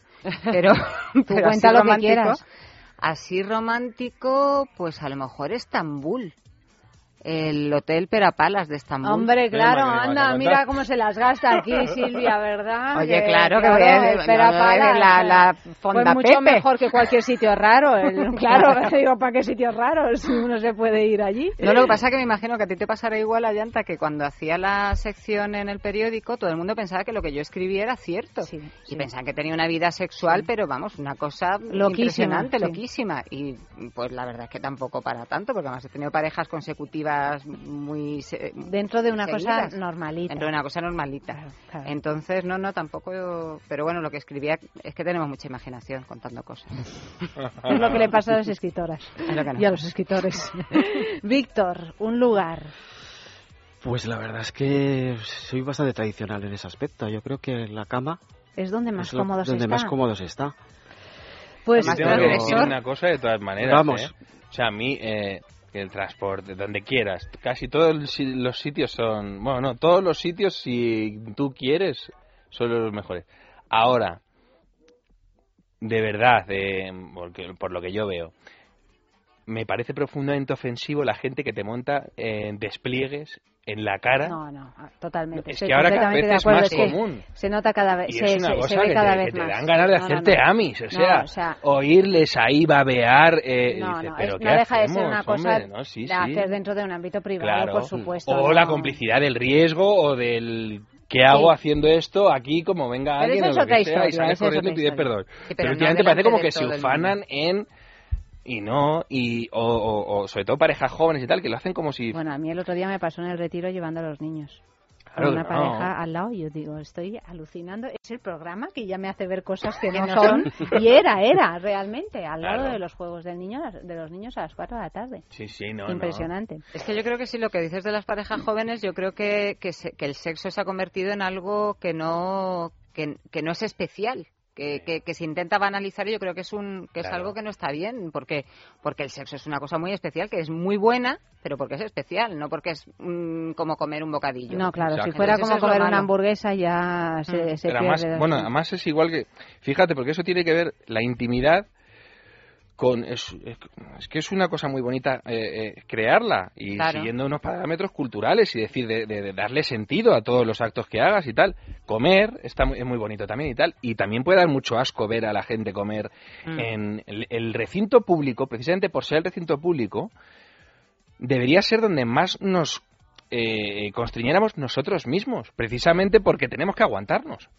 Y porque todos somos muy raritos y a uno no le gusta que uno hable alto y el otro que lleve cascos eh, con la música eh, que, que suene el- los, eh, los agudos o los graves o como se llamen.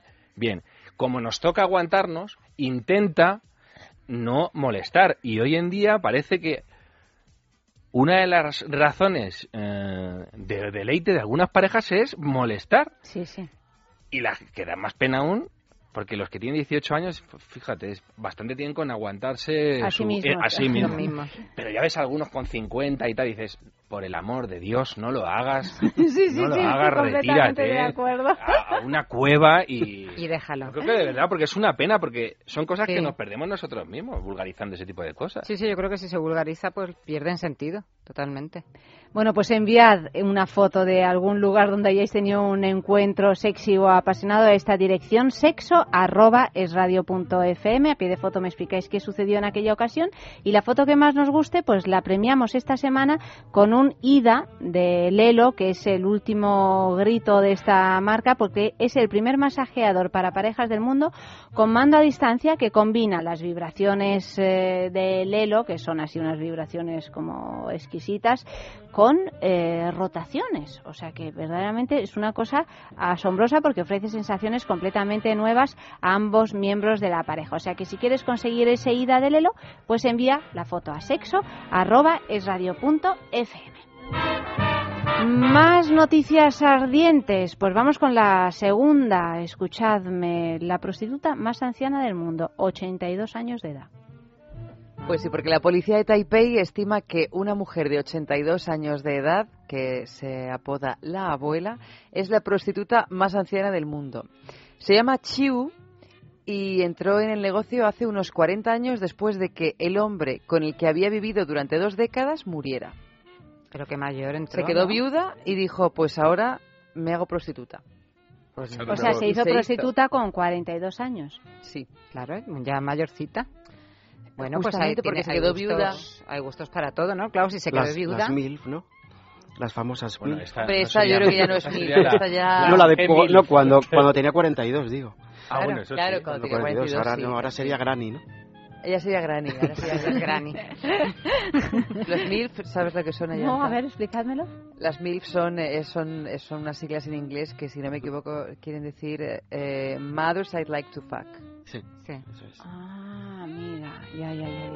No lo vamos ¿Lo a traducir, lo entendió no, lo perfectamente. Van a... puedes poner un día la Hay una canción del canto del loco. Ah, es verdad, es verdad. Que ¿Qué? se llama... Ay, que se enamoró... Bueno, se enamoró. Que se enamora de, la madre, de la madre. De la madre de José. La madre de José. Es un clásico. El canto del loco hacía canciones de estribillo como tantos Exacto. otros grupos. Entonces, un poco lo que diga da un poco igual, Eh, porque sí. como vamos rápido para llegar al estribillo. el- Quédate con la copla y ya está, ¿no? Bueno, o sea Entonces que era algo como la madre de José me está volviendo loco o alguna cosa de estas. esta idea de que las prostitutas eh, o el sexo solo se practica entre jóvenes, pues aquí con Chu mm, se destierra por completo, ¿no? Se Porque llama Chu. eh, Bueno, y además allí en... en- en- esta es la Mira, canción del esta es la canto del canción del loco. canto del ¿Está loco. sonando? Como veis, una pieza, una pieza magistral de la música española. Te veo que te gusta el grupo. Hoy es que tengo especial inquina para con los grupos que son grupos de estribillo. Me parece. No, pero debería estar interesante. Aquí está, mira. Pero este tiene también su función, ¿eh? Lo que pasa es que aparte de que sean grupos de estribillo, como luego te, te asetean a Ah, todas bueno, claro, horas con claro, ellos. sí. Acaba, sí, acaba siendo convirtiéndote tú en el en el estribillo. estribillo, o sea que a mí, bueno, la música a cada uno le gusta la suya y ya está, y no pasa nada, pero claro, cuando hay cierto tipo de música con la que te, ama- te, te- te masacran constantemente, ya es cuando uno empieza a tener que defenderse. Oye, el caso Chu. El caso Chu. El caso No, pues Chu. hay cosas interesantes, yo creo. Primero, Caso Chu. A mí me gustaría saber si, si trabaja con Chulo o trabaja sola. Y qué hace y qué no hace. Va en serio, es decir... mm, ¿Cuáles son sus límites? Pues yo no, me imagino que que hará todo, ¿no? No lo sé. Hombre, esta señora tiene pinta, la pobre, de que se quedó mm, decir, Viuda y que tuvo que, y que sacarse las castañas del fuego. Seguro que ha hecho, seguro que ha que hecho no todo mucho. hace... O sea, eh, durante buena parte de su carrera profesional, pero yo no sé si ahora sigue haciendo de todo. Es que veremos a ver, no sé. De verdad que me gustaría. Pues seguro que se mantienen, eh, se, se mantendrá en una forma estupenda porque el sexo ya sabemos que, que sirve para, para estar más ágil, Es para un anti-aging natural. Un anti-aging natural estará estupenda. Claro que sí. Pero esta noticia Sí, es de sí, ahora. buenísimo, pues sí, es de ahora. Es buenísimo para la piel, es buenísimo para, para mantener las hormonas en movimiento, movimiento, claro. para mantener la elasticidad muscular, la elasticidad Las ganas de vivir, que quieras que vaginal también, es un anti-aging importante. Las ganas de vivir, Claro. un anti-aging, digamos, el más... El eh, más vital de El todos. más vital de todos. Y seguro que tiene realmente. muchísimos clientes porque en esa zona del mundo, en Asia, eh, eh, hay un... Taipei. En. Taipei. Sí. Me imagino que habrá una cantidad de turistas sexuales con todo tipo de gustos, de que seguro parafilias. que, de parafilias, Sí, que, que- seguro. que- que tendrá un negocio fantástico, Además, seguro. seguramente por allí no tienen tanto, no le dan tanto valor a, a lo de ser eh, extremadamente joven como aquí en Occidente. No sé yo, bueno, de todas formas las, las tailandesas Son son jovencísimas. Parecen Sí, muy eh, jo- mucho más jóvenes de lo que son. De todas maneras, a lo mejor ellos no les dan tanta importancia, pero el turismo sexual, El turismo mm, sexual, prácticamente pedófilo en ese país es tremebundo. Sí, O sí. sea, a lo mejor ya estando allí ellos no le dan tanta importancia, pero los que van de fuera... En Pues cualquier mira, caso- habrá mm, pedófilo y gerontofílico. Hay de todo. Ya hay de todo. Muy bien, Silvia, sí No, tenemos. y es- Tenemos todo el, el- Pero fíjate, ¿no? Y además sí que es verdad que precisamente el, eh, lo aniñadas que parecen las asiáticas también pueden echar atrás precisamente a gente que quiere huir de eso. Claro. Sí, sí, sí, sí, seguro, sí, porque de pronto ves a chicas de... Que te cuando que en tienen 20 Tailandia, años y no tienen y no 20 tiene, años. Oh, sí, o tienen, puede ser un cu- problema. tienen 40 y parece que tienen 20. Que pasa al revés, por ejemplo, con las caribeñas, que con 14 años parece que tienen 25. Exactamente. Mira, mira Isabel Preisler, lo bien que se conserva. Bueno, ahí ha habido también otras interferencias. cosas, pero- bien puestas, pero pero... bueno. Por eso yo imagino... Pero la genética. aún con Sí, interferencias. sí, sí, con interferencias es una mujer espléndida. Probablemente. Chiu, que tiene 82 años, aparente 35. ¿No salía foto, Eva? No, de no Chiu? foto. Me cachis Ay, en la mar, pero no que podemos verla. En cualquier caso, una prostituta de 82 años, ¿qué ofrece? Seguramente ofrece una sabiduría sexual increíble. Seguro, ¿Por qué no? O seguro. sea, imaginaros, ¿no? 40 años de profesión y además ya una mujer más que madura. No, no, seguro. Yo por eso digo que me gustaría saber, mm, conocer. Queremos saber cómo es Chiu, queremos saber qué hace. Nos Que tenemos que ir allí a, hacer un reportaje. Si alguien nos está escuchando y sabe cómo es Chiu, Calle- que por que favor un nos lo diga. viajeros que se ha ido ahí. Además, bueno, más bien, si alguien nos quiere invitar a ir a, a hacer un reportaje. También vamos encantadas, ¿verdad que sí? que nos invite a pasar una, una velada con Chiu.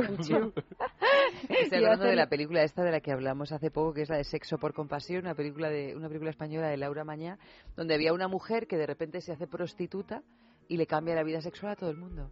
Una Se hace prostituta por gordita, bondad, mayor. por resolver. Es una santa, en realidad. una Perdonadme, pero es, es una mujer, sí, que no es especialmente bella, ni joven, No, ni de nada. hecho es una mujer que sentada aquí Eso es un clásico pero de que la decide acoger- en el, y la y literatura y y, el la- realismo mágico y latinoamericano. en el realismo real, es decir, eh, eh, Sí, la en la. España de posguerra y tal, la prostituta eh, Inicia. eh, y que buscas precisamente que, que sea más que una prostituta y que sea el paño de lágrimas y que te guíe y que mil historias, ¿no? En fin. Sí.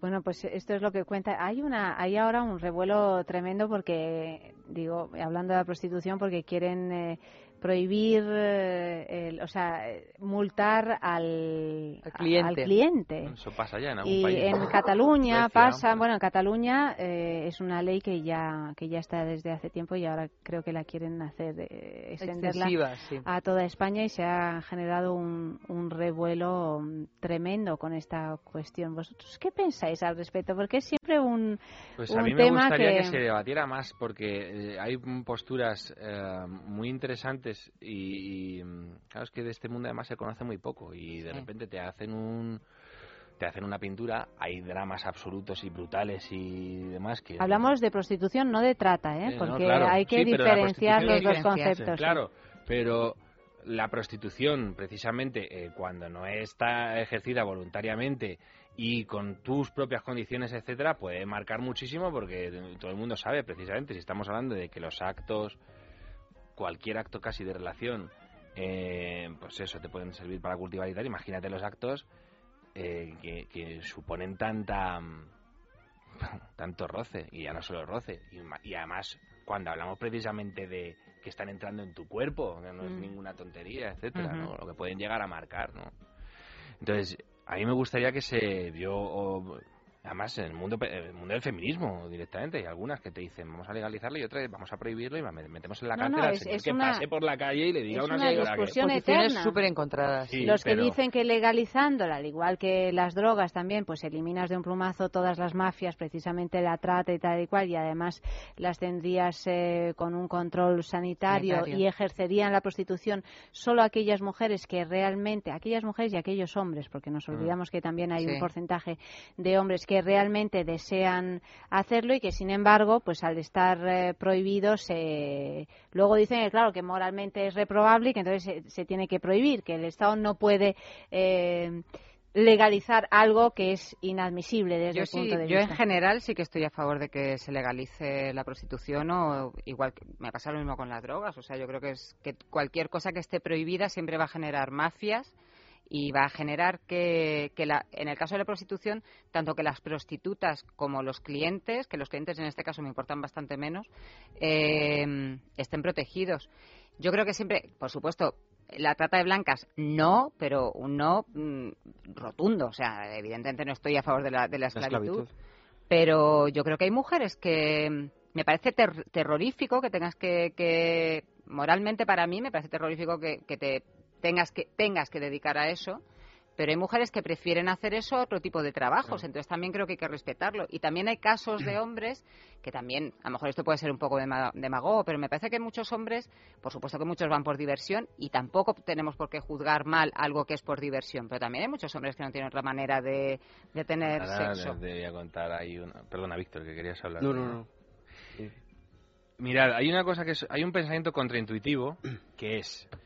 Si yo veo eh, eh, las putas más tiradas, y pre- voy a hablar así porque no quiero enmascarar la realidad, precisamente, las Sí, sí. putas más tiradas, no la gente que tenga una situación extremadamente difícil, porque al final te pierdes una abstracción y no sabes que es una puta que está tirada. ¿Qué haces? Se te parte el corazón, lo ves y dices, por favor, esto no puede ser. Y están en, la, en, en una carretera. Entonces, ¿qué te dice el sentido común? Esto que se prohíba. Y tú crees que tu pensamiento mágico se acaba el problema. Y es todo lo contrario. Es contraintuitivo, pero es todo lo contrario. Porque la puta más tirada tiene una posibilidad, una posibilidad de salvarse. Y es que precisamente es visible, la están viendo. En el momento en que prohíbas, lo que va a hacer su chulo es esconderla. Claro, Con lo sí, cual, sí. su No, no, es cliente es peor, por lo general va a ser aún peor que el que la coge eh, a, a plena luz del día y las condiciones en que esa mujer va a vivir van a ser infinitamente peores. Entonces, de verdad, ¿Cu- si, ¿Cuándo van a ser infinitamente pero Es que no te he entendido. si tú ves a una que está muy mal en la, en, una, en la casa de campo Mm. y dices, pobrecita esta y el frío que está pasando y seguro que el chulo está ahí, bien, perfecto. ¿Qué te pide el cuerpo decir? Prohíbo esto y lo mismo Vale, que no tú se me te, te el- piensas sí. que al día siguiente esa señora está en una oficina porque como has prohibido la... No, No, no, no, no. lo que ha hecho es cogerla y meterla en un sótano en un sótano porque como la vas a prohibir se eh, trata también de que tus vecinos tampoco No lo se sepan. enteren y o sea, reza tú y toda tu familia por lo que le pueda pasar a esa, a esa chica, que encima su clientela va a ser mucho peor, porque va a ser el depravado que busca, por supuestísimo, eso, carne absolutamente apartada del, del- de, del- la sociedad para poder hacer de su Lo que. Ese es el- lo que no se ve. Cuando yo, por eso digo, ahora me aparto de, si- de las consideraciones morales o no, pero que hay veces que eh, los sentimientos y lo que nos entra por los ojos nos pide una cosa y no la analizamos. Y a veces, por ayudar a una persona, la estamos haciendo más daño. Sí, sí, yo Y creo con que lo sí. que has dicho tú antes, Silvia, hay una cosa muy interesante. En Japón, no sé si sabéis, hablas tú de, de la gente que va a la. que recurre a la prostitución por necesidad. Hay una ONG que es de. eh, son gente que van a. A, a- a casas de gente que tiene em, normalmente con graves discapacidades físicas y demás y los y los masturban Sí.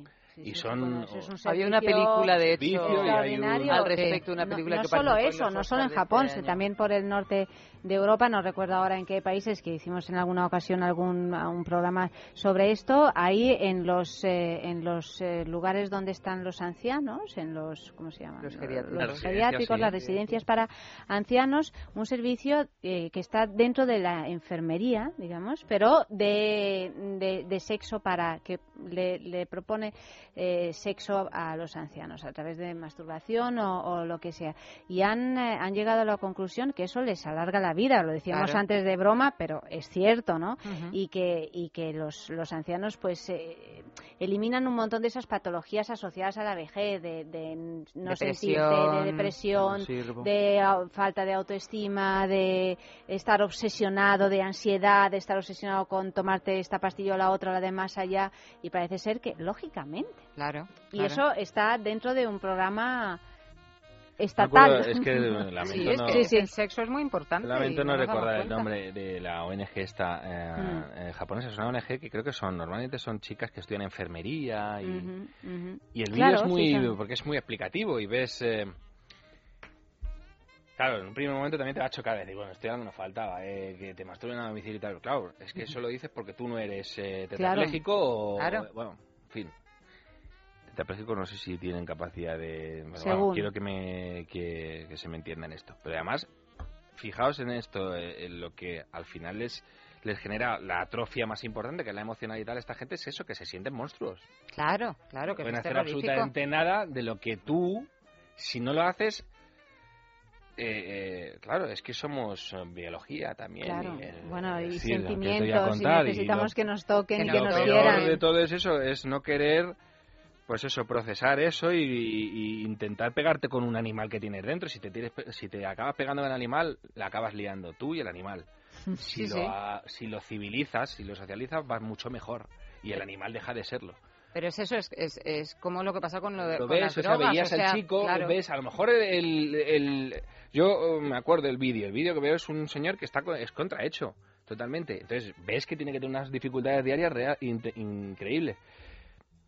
Me pregunto yo cuánta, con cuánta gente hablará o se relacionará ese hombre. Pues si llega, ve la chica... Hombre, eh, claro, por supuesto. no sé, creo ¿Por que- qué no? Claro que sí. De verdad, por lo menos que la gente vea ese tipo de alternativas que...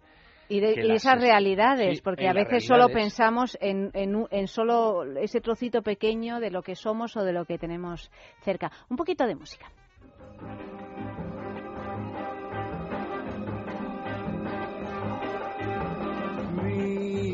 Minha alma canta. Vejo o Rio de Janeiro, estou morrendo de saudade. Rio del Mar, praia sem fim, Rio você feito pra mim, Cristo Redentor braços abertos sobre a Guanabara. Este samba só porque eu gosto de você. A morena vai sambar, seu corpo todo balançar. Rio de sol, de céu, de mar. Dentro de mais um minuto estaremos no galeão. Rio de Janeiro, Rio de Janeiro, Rio de Janeiro, Rio de Janeiro, minha alma canta. Vejo Rio Y hablábamos de, de cómo, de ese anti-aging, de cómo mantenernos sanos hasta el último de nuestros días practicando el sexo. Entre otras cosas, bueno, pues lo que, desde luego lo que tenemos que tener hecho así como, como de, foto es el hígado, porque el hígado es el gran depurador del organismo. Intervienen más de 500 funciones diferentes, todas ellas importantísimas. Pues tenemos aquí un producto completamente natural, compuesto por un grupo de plantas con acción drenante, depuradora y regeneradora del hígado, que se llama Depur Plus y que os recomendamos desde aquí. O sea que si quieres ayudar a tu organismo a sentirte mejor, pues pide Depur Plus en farmacias, herbolarios y en parafarmaciamundonatural.es. Y vamos ya pues con Por la, fin, con la tercera última, noticia la que tercera, ya es mucho más prosaica. Es que Eva pone la, la última noticia suele ser la que más sí, Sí, sí, porque ya hemos debatido mucho acerca de la prostitución y tal, y hay opiniones De cosas serias, vamos, a hablar de algo absolutamente baladí. Donde no hay ningún tipo de peros, o sea, donde todo el mundo estamos de acuerdo en lo mismo. Bueno, ya siempre... siempre... Ay, Mario, Mario, ver, imaginas de qué estamos hablando? No, eh, sois protagonistas los varones de ¿Ah, esta noticia. A ver, a ver, a ver. Mario y Víctor, eh, vamos a ver, yo voy a leer el titular. Venga, léelo. El pene más grande del mundo seguimos con nuestras marcas. Esto va, de récords. Mm, bueno, vamos a decir que el pene nor- normal, o sea, lo normal, por lo menos aquí en Europa, porque luego eso varía mucho según las, razas. pequeño en, en mm, África es gigante. Mucho más grande. Eh, pero bueno, en, en, Europa son 12 centímetros, entre 10 y 12 yo creo, ¿no? Pues bueno, pues el titular es el siguiente, el pene más grande del mundo, 34 centímetros. La clasificación oficial del pene más grande del mundo pertenece a un hombre medido y documentado por un tal doctor Robert Dickinson durante la primera parte del siglo XX. Dicho pene midió 34 centímetros de longitud y espérate que voy, 16 centímetros de circunferencia. Porque esto, esto es un dato, 16 centímetros. No sé si os imagináis el asunto. Este señor murió, pero todavía queda vivo un tal Jonah Falcon cuyo miembro también mide 34 centímetros de longitud y no tenemos datos exactos de cuánto mide su circunferencia. Pues mejor no saberlo. Sobre todo el por el susto que da, ¿no? Deja de tener su gracia que se llame Dickinson, ¿no? Dickinson, sí. Llama... El de Rocco no, no, ¿cuánto era? ¿Cuánto, ¿Cuánto mide? ¿Qué documento? Ah, el médico. Era más la, el de John Holmes. Holmes era... Sí, porque había grandes récords del porno, ¿no? Bueno, y hay Pero otro que, que, que, que yo os recomiendo, os recomiendo que veáis el pene de un tal Mandinga Ah, que ah, es, bueno, es, lo hemos visto es oscuro. Todos lo hemos visto. bueno, o el pene de Rasputín. El pene de Rasputín también lo hemos visto. Está una grima bastante colgado importante. en nuestro Facebook. Lo tenemos sí, colgado en Facebook el pene de Rasputín. Como mascota. Pene de Rasputín es... Es verde, además da un poco de angustia porque es verde. Dicen que encontraron Dicen que encontraron el pene de, de, o sea, que cuando por fin consiguieron matar a Rasputín, que no fue tarea fácil porque no había eh, resucitaba casi. Y que además, acuérdate que el jueves pasado nos dijeron eh, que había lo habían matado un español. Lo habían matado un español, pero vamos, varias veces intentaron envenenarle, después le dieron, después le, bueno, no se moría nunca. El caso que ya cuando eh, cuando ya se murió, como una de las grandes envidias que tenía la gente, sobre, porque él tenía una gran, ejercía una gran fascinación sobre las mujeres, ¿no? Era una especie de gurú. Y tenía muchísimo poder, aparte de la seducción, tenía muchísimo poder en lo que era. Pero trabajaba mucho con las mujeres, ¿no? O sea, a través de las grandes mujeres él iba consiguiendo pues lo, pues, pues las cuestiones mm. políticas que le, que le interesaban. Y entonces, bueno, pues se decía de él que tenía un pene gigantesco y que por eso estas mujeres estaban encantadas. Luego, cosa que si hablas con un médico especializado en estas cosas, te dice, por ejemplo, que un pene de 34 centímetros no, hay Dios que lo levante. No, o sea, que hay una... Claro, no haces nada, es como si tuvieras... Claro. No, no, se puede levantar por una simple cuestión vamos a ver, yo imagino que se puede levantar lo que... Y todos hemos visto a Rocos y Freddy, a Nacho Vidal, pero con sus penes fíjate, tienen forma. Pero tú fíjate, lo que pasa es que, no te, que no te, que no te fijas. Tan a menudo. Los que tienen penes gigantescos... Eh, en las películas pornográficas se lo sujetan con la mano. Bueno, pero si porque, funciona... Pero se lo sujetan con ya, la mano. Así, ah, no me había Por, porque, porque no consiguen sí, eh, ponerlo pesa. erecto. Claro.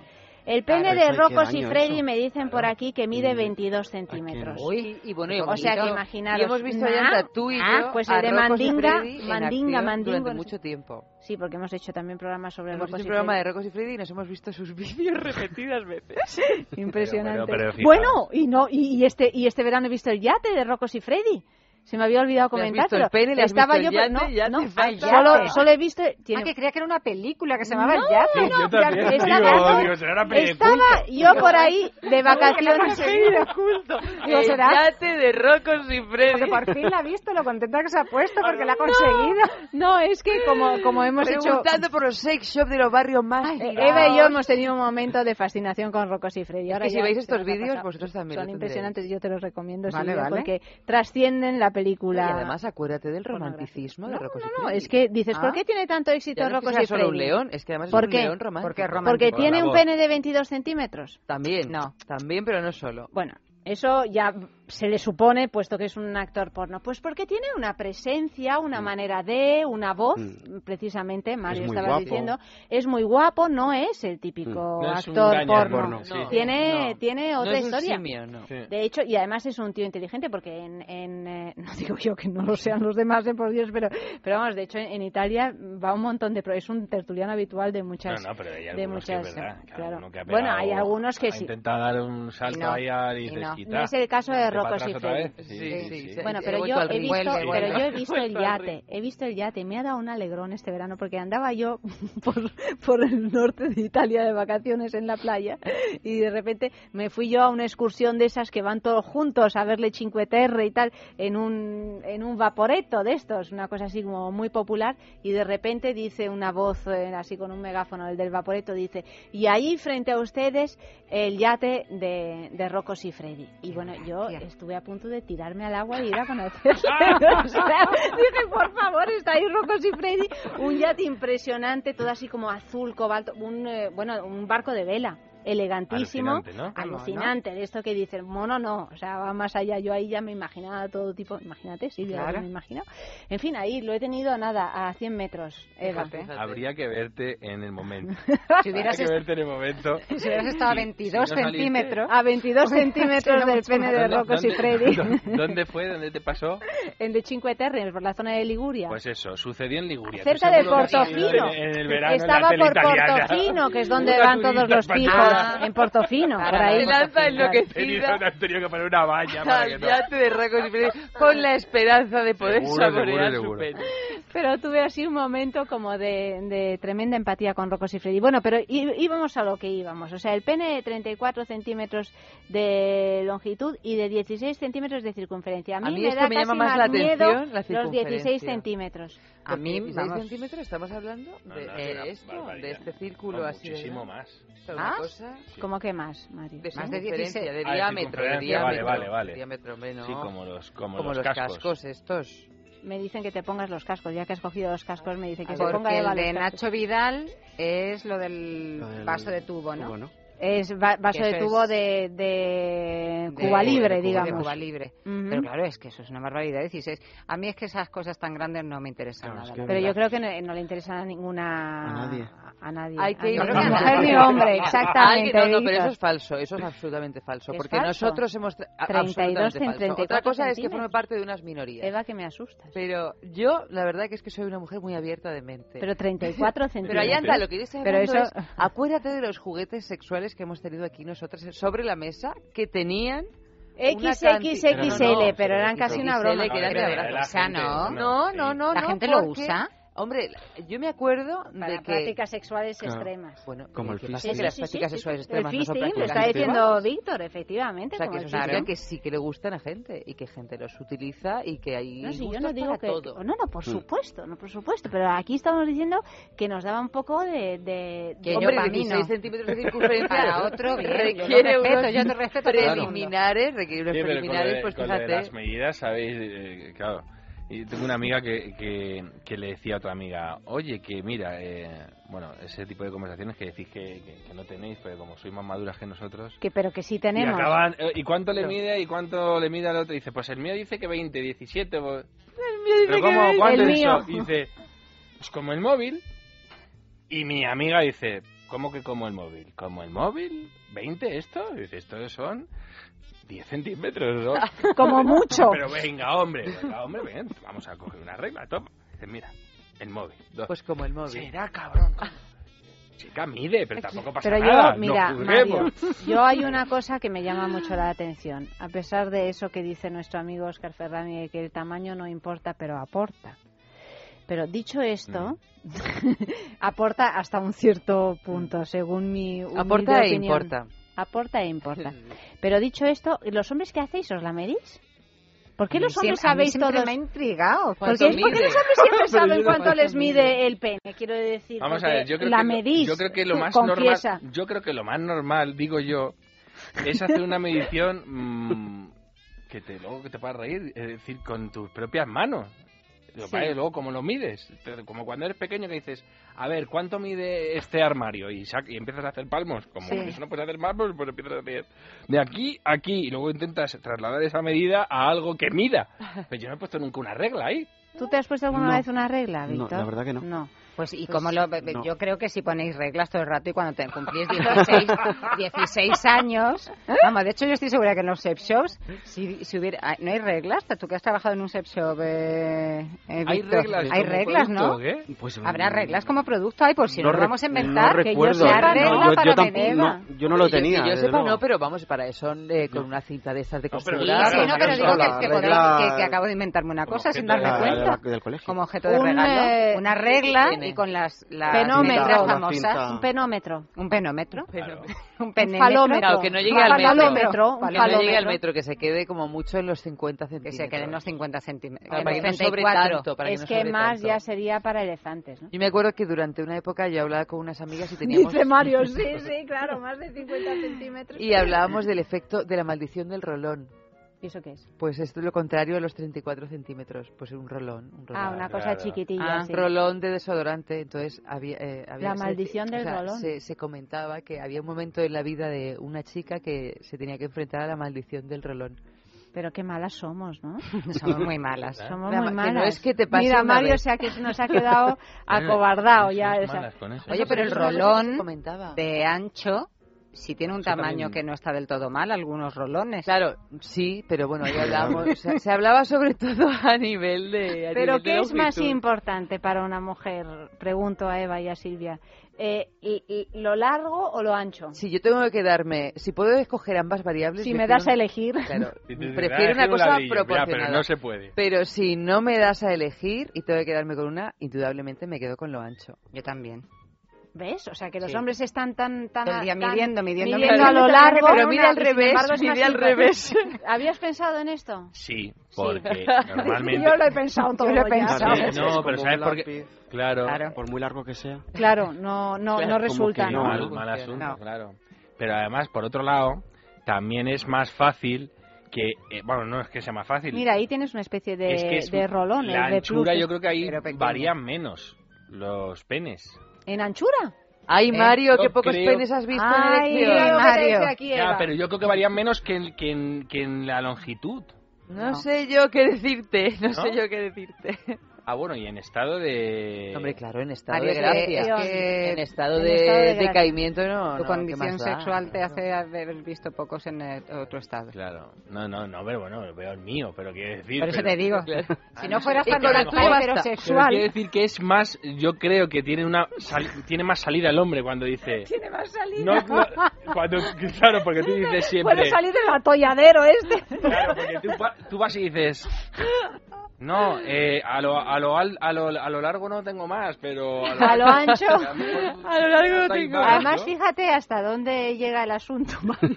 Oye, pero fijaos, que porque... en las, en las operaciones de, pa- de alargamiento de, de pene, o sea, es, es más fácil hinchar, hacer más ancho un pene que alargarlo.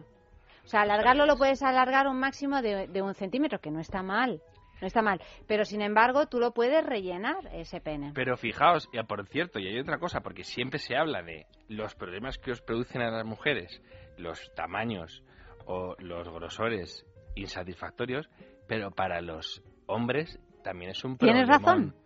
El tamaño, yo me acuerdo Pero, que- Pero- pero, pero hay eso lo ha desmentido, Pero pero, esto lo- eso lo desmintió el otro día el doctor. ¿El qué? El qué? Porque ¿El tamaño? dice que la vagina Se Ah, la acomoda al tamaño hay- del pene. Claro hay vaginas, acomoda, hay vaginas ¿no? que son más pequeñas Hombre, y otras supongo que dentro son de un más, orden. más dentro de un orden. Imagino. Pero que parece ser que la vagina es como como una cosa que hace así y se y se Ah, bueno, acomoda claro, al pene. Sí, pero no, yo creo que... y le da su todo. tiempo de reacción, claro. Si es como pum, Pues yo probablemente quiero no deciros que de la misma que la manera culpa la tienen siempre los hombres. Siempre, eso está estudiado. Siempre tenemos que intentar Pero que de la misma manera que a esa se habla- conclusión final. Claro, pero Y siempre, rodearnos de profesionales de la medicina que estén de acuerdo con siempre esto. se habla de eso. Como el doctor Salas. El Pero doctor entre Salas. chicos sí se habla de esto otro que no se, que no se Mira, suele fíjate mencionar. que yo, yo nunca había oído hablar de esto hasta que de repente un día oí hablar y me quedé alucinada porque nunca había pensado en, tampoco. en No, yo me quedé cuestión. más alucinado porque una vez, joder, me acuerdo, hay una, hay una, hay una expresión más bestia que nada en este mundo, lo del veo menos que una polla liada en un trapo. ¿Bien? Eso lo ha dicho muchas No lo había oído en mi Yo vida. tampoco lo había oído pues nunca. O sea, yo soy más de pueblo, aunque... Bien. Y es bestia. Mira que yo soy de Albacete. Bueno, pues a mí una vez me hablaron de eso y no precisamente como dicho de no ves o ves menos ¿Y con qué te dijeron? ¿Que era un desastre? No, decía, eh, chico, me he enfrentado a un- una Ujú. cosa que, que es que me escurría. Y dice, yo he tenido, y tenía que... ¿Cómo que me escurría? Sí, que era demasiado Era grande para tan él. grande Demasiado grande. que él Claro. intentaba, eh, pues eso, no caerse. Y- Pero a veces estamos enfrentándonos a otro problema. A ver este, si era una Un mujer micropene. que tuviera... No. No. el micropene no. A ver No. si era una No, mujer porque que no me tenía diría. El, su suelo no pélvico No, no, y toda la hay, vagina... hay hombres que lo dicen esto, ¿eh? Que O sí, sea, pero que me refiero claro. que a lo mejor sí, pero si pensamos que la vagina es un organismo que se puede acomodar al tamaño Sí. de lo que se le introduzca, a lo mejor si en ese caso no pudo ser, era porque tenía algún problema esa vagina. No lo sé, ahí después de los partos y Sí, eso pero te nos vuelvo a hemos decir, inflado a que no hablar. es un caso, es decir, que yo lo he oído varias Sí, veces. sí, sí. No que un tío se ponga una toalla, pero de decir, Mira, Que Mario. no- que no hago- mira, que Mario, no hago pa' pliegue. una Lo importante que es Que no tener la vagina a tono. Sí, sí, la presión Yo entre, la, entre lo del, lo del trapo y lo de no hago pie, me ha encantado. No hago es finísimo, es finísimo estas expresiones. Yo me voy a mi casa con dos pie. muy finas que Pero voy mira, haciendo luego en Albacete hay otra cosa. escribir un artículo mañana, Silvia, a propósito de estas dos Hay otra cosa que se dice en, en Albacete para estos eh, pubis que son muy que tienen mucho vello, mucho pelo, ah, no no mucho pelo, que son como así como selváticos, que se dice mea que me oriente. Pues esto también. Espanto, por Así es que bueno, de menos mal que, no tenemos esa- expresiones de Claro, este tipo. claro, es que la mancha- la mancha da Dios mío, me ha dado de como calor. Por fin ha llegado. bueno, eh, menos mal que la, la sextulia ha llegado a su fin con esta frase absolutamente lapidaria. Magistral. Magistral. Viva Albacete. Viva Albacete y viva las depilaciones. en fin, que, que, que nada, que muchísimas gracias, queridos. Eh. Víctor, buenas noches, gracias Buenas por noches. haber venido. Silvia, Encantado. pues eh, ya sabes que esta es tu casa cuando Yo quieras. vengo aquí a aprender todo lo que haga falta. Mario Noya ya vive aquí Oye, prácticamente, o sea que y nos despedimos. Nos vamos a ir con una canción que yo creo que teníamos pensada otra, Amalio y yo, pero la hemos cambiado inmediatamente por esta canción tan famosa de Paquita la del barrio que se llama Pobre Pistolita. Ay, esta, esta- es una obra maestra esta canción. Escuchadla, sobre todo los hombres, porque os va a venir fatal, pero os vais a reír mucho. En fin, queridos, que mañana más eh, en Es Sexo a las doce y media de la noche, aquí mismo, en Es Radio. Buenas noches.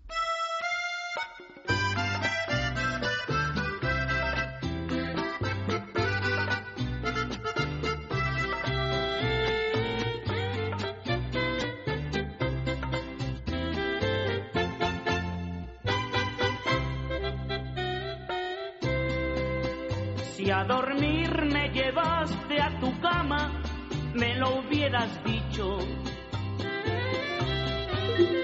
Para no reservarme las ganas y no ilusionarme con un pobre bicho. Para dormir tengo cama y más grande y más calientita. Tú no usas ni balas de salva, no disparas nada, pobre pistolita. Toda la noche me pasé esperando, soñando a solas mientras tú roncando. Pobre pistolita, no disparas nada ni de vez en cuando. Me estás oyendo inútil, que ingrata fue la naturaleza contigo.